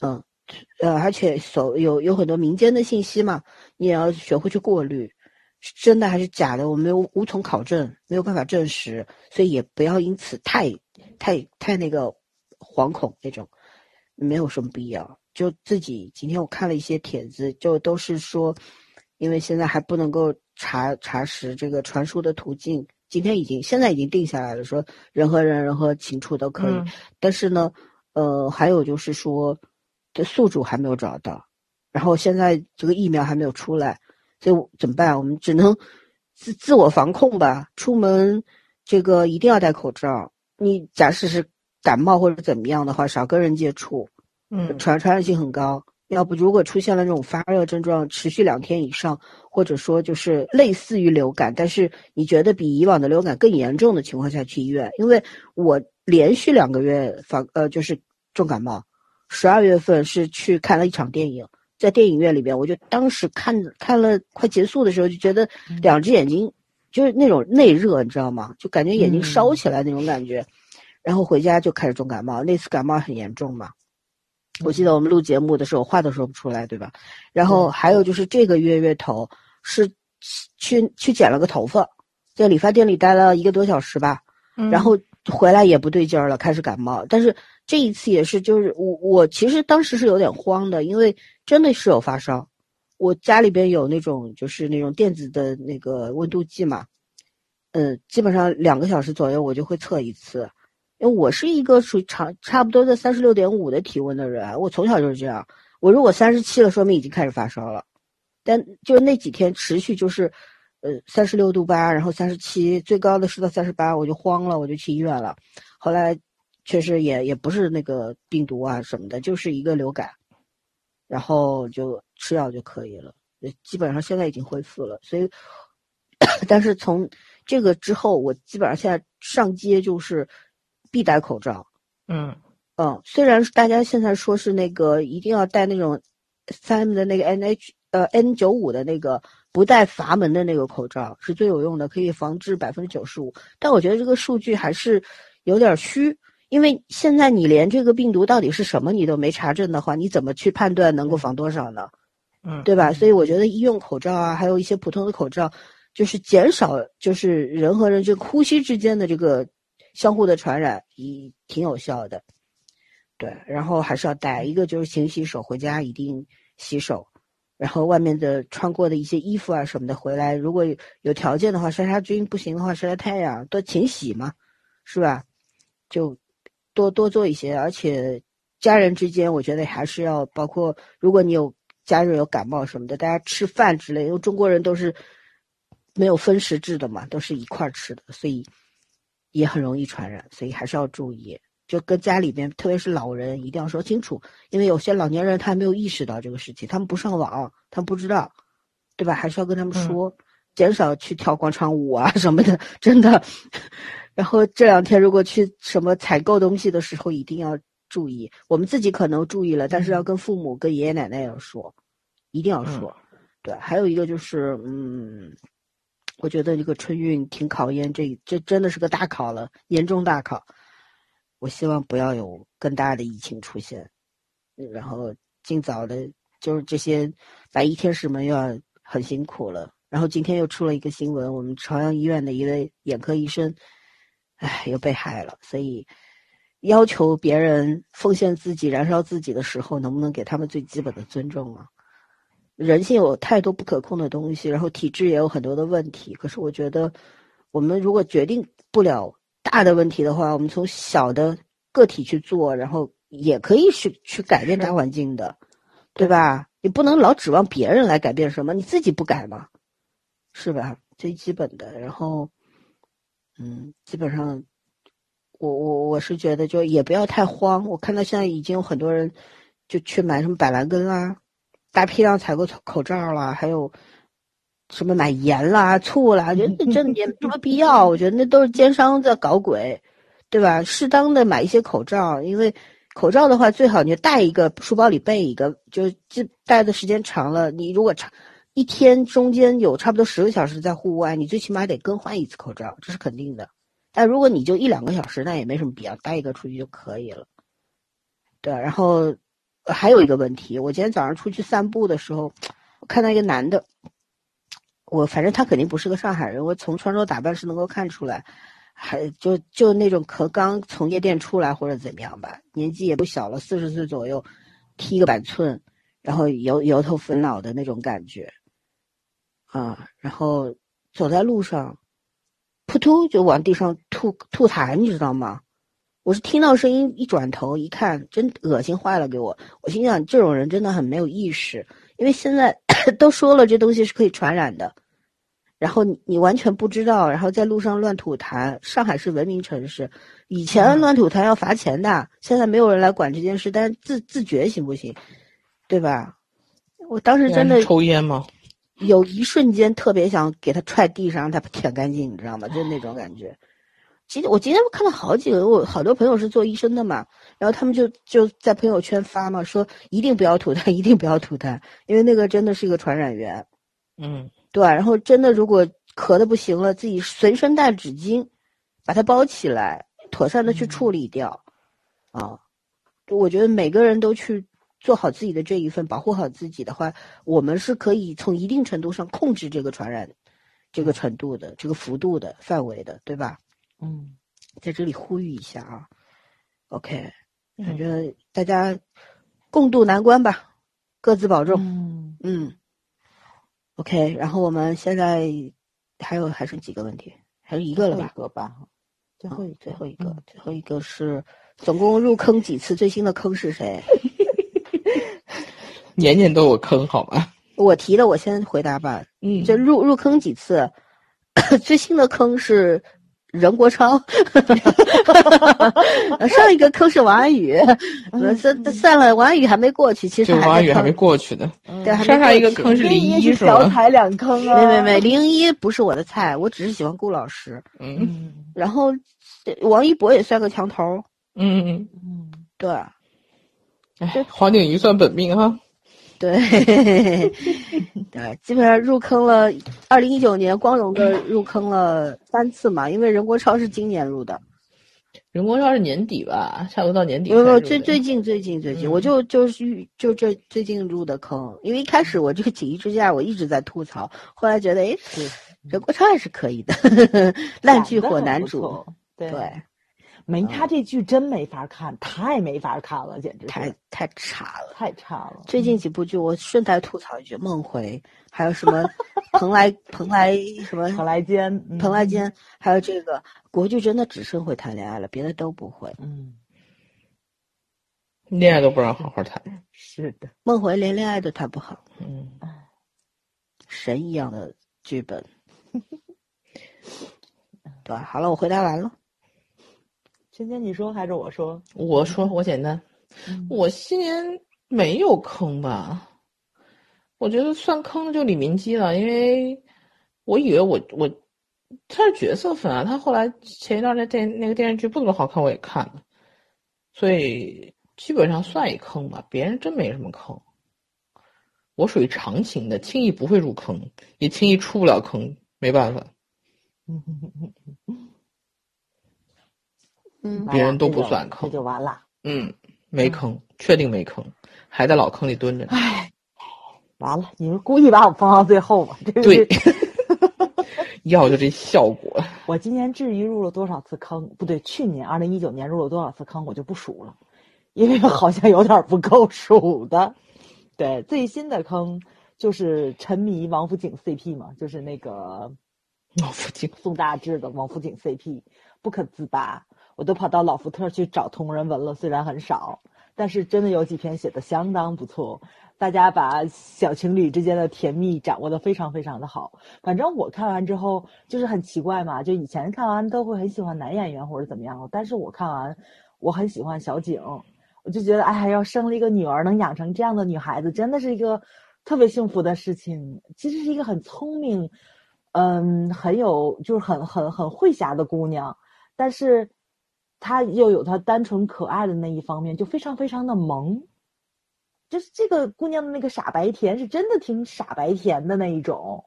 但你说，但是你这个傻就是加引号的傻嘛？她是在某一方、某一些方面，可能脑回路跟咱们这种，嗯，酒精社会的人不太一样，都很单纯，但是她其实很聪明，而且呢是情商非常的高，能够抚慰很多人的这种心理需求或者怎么样的。然后觉着王宽，哎，这种上门女婿，哪个丈母娘会不喜欢？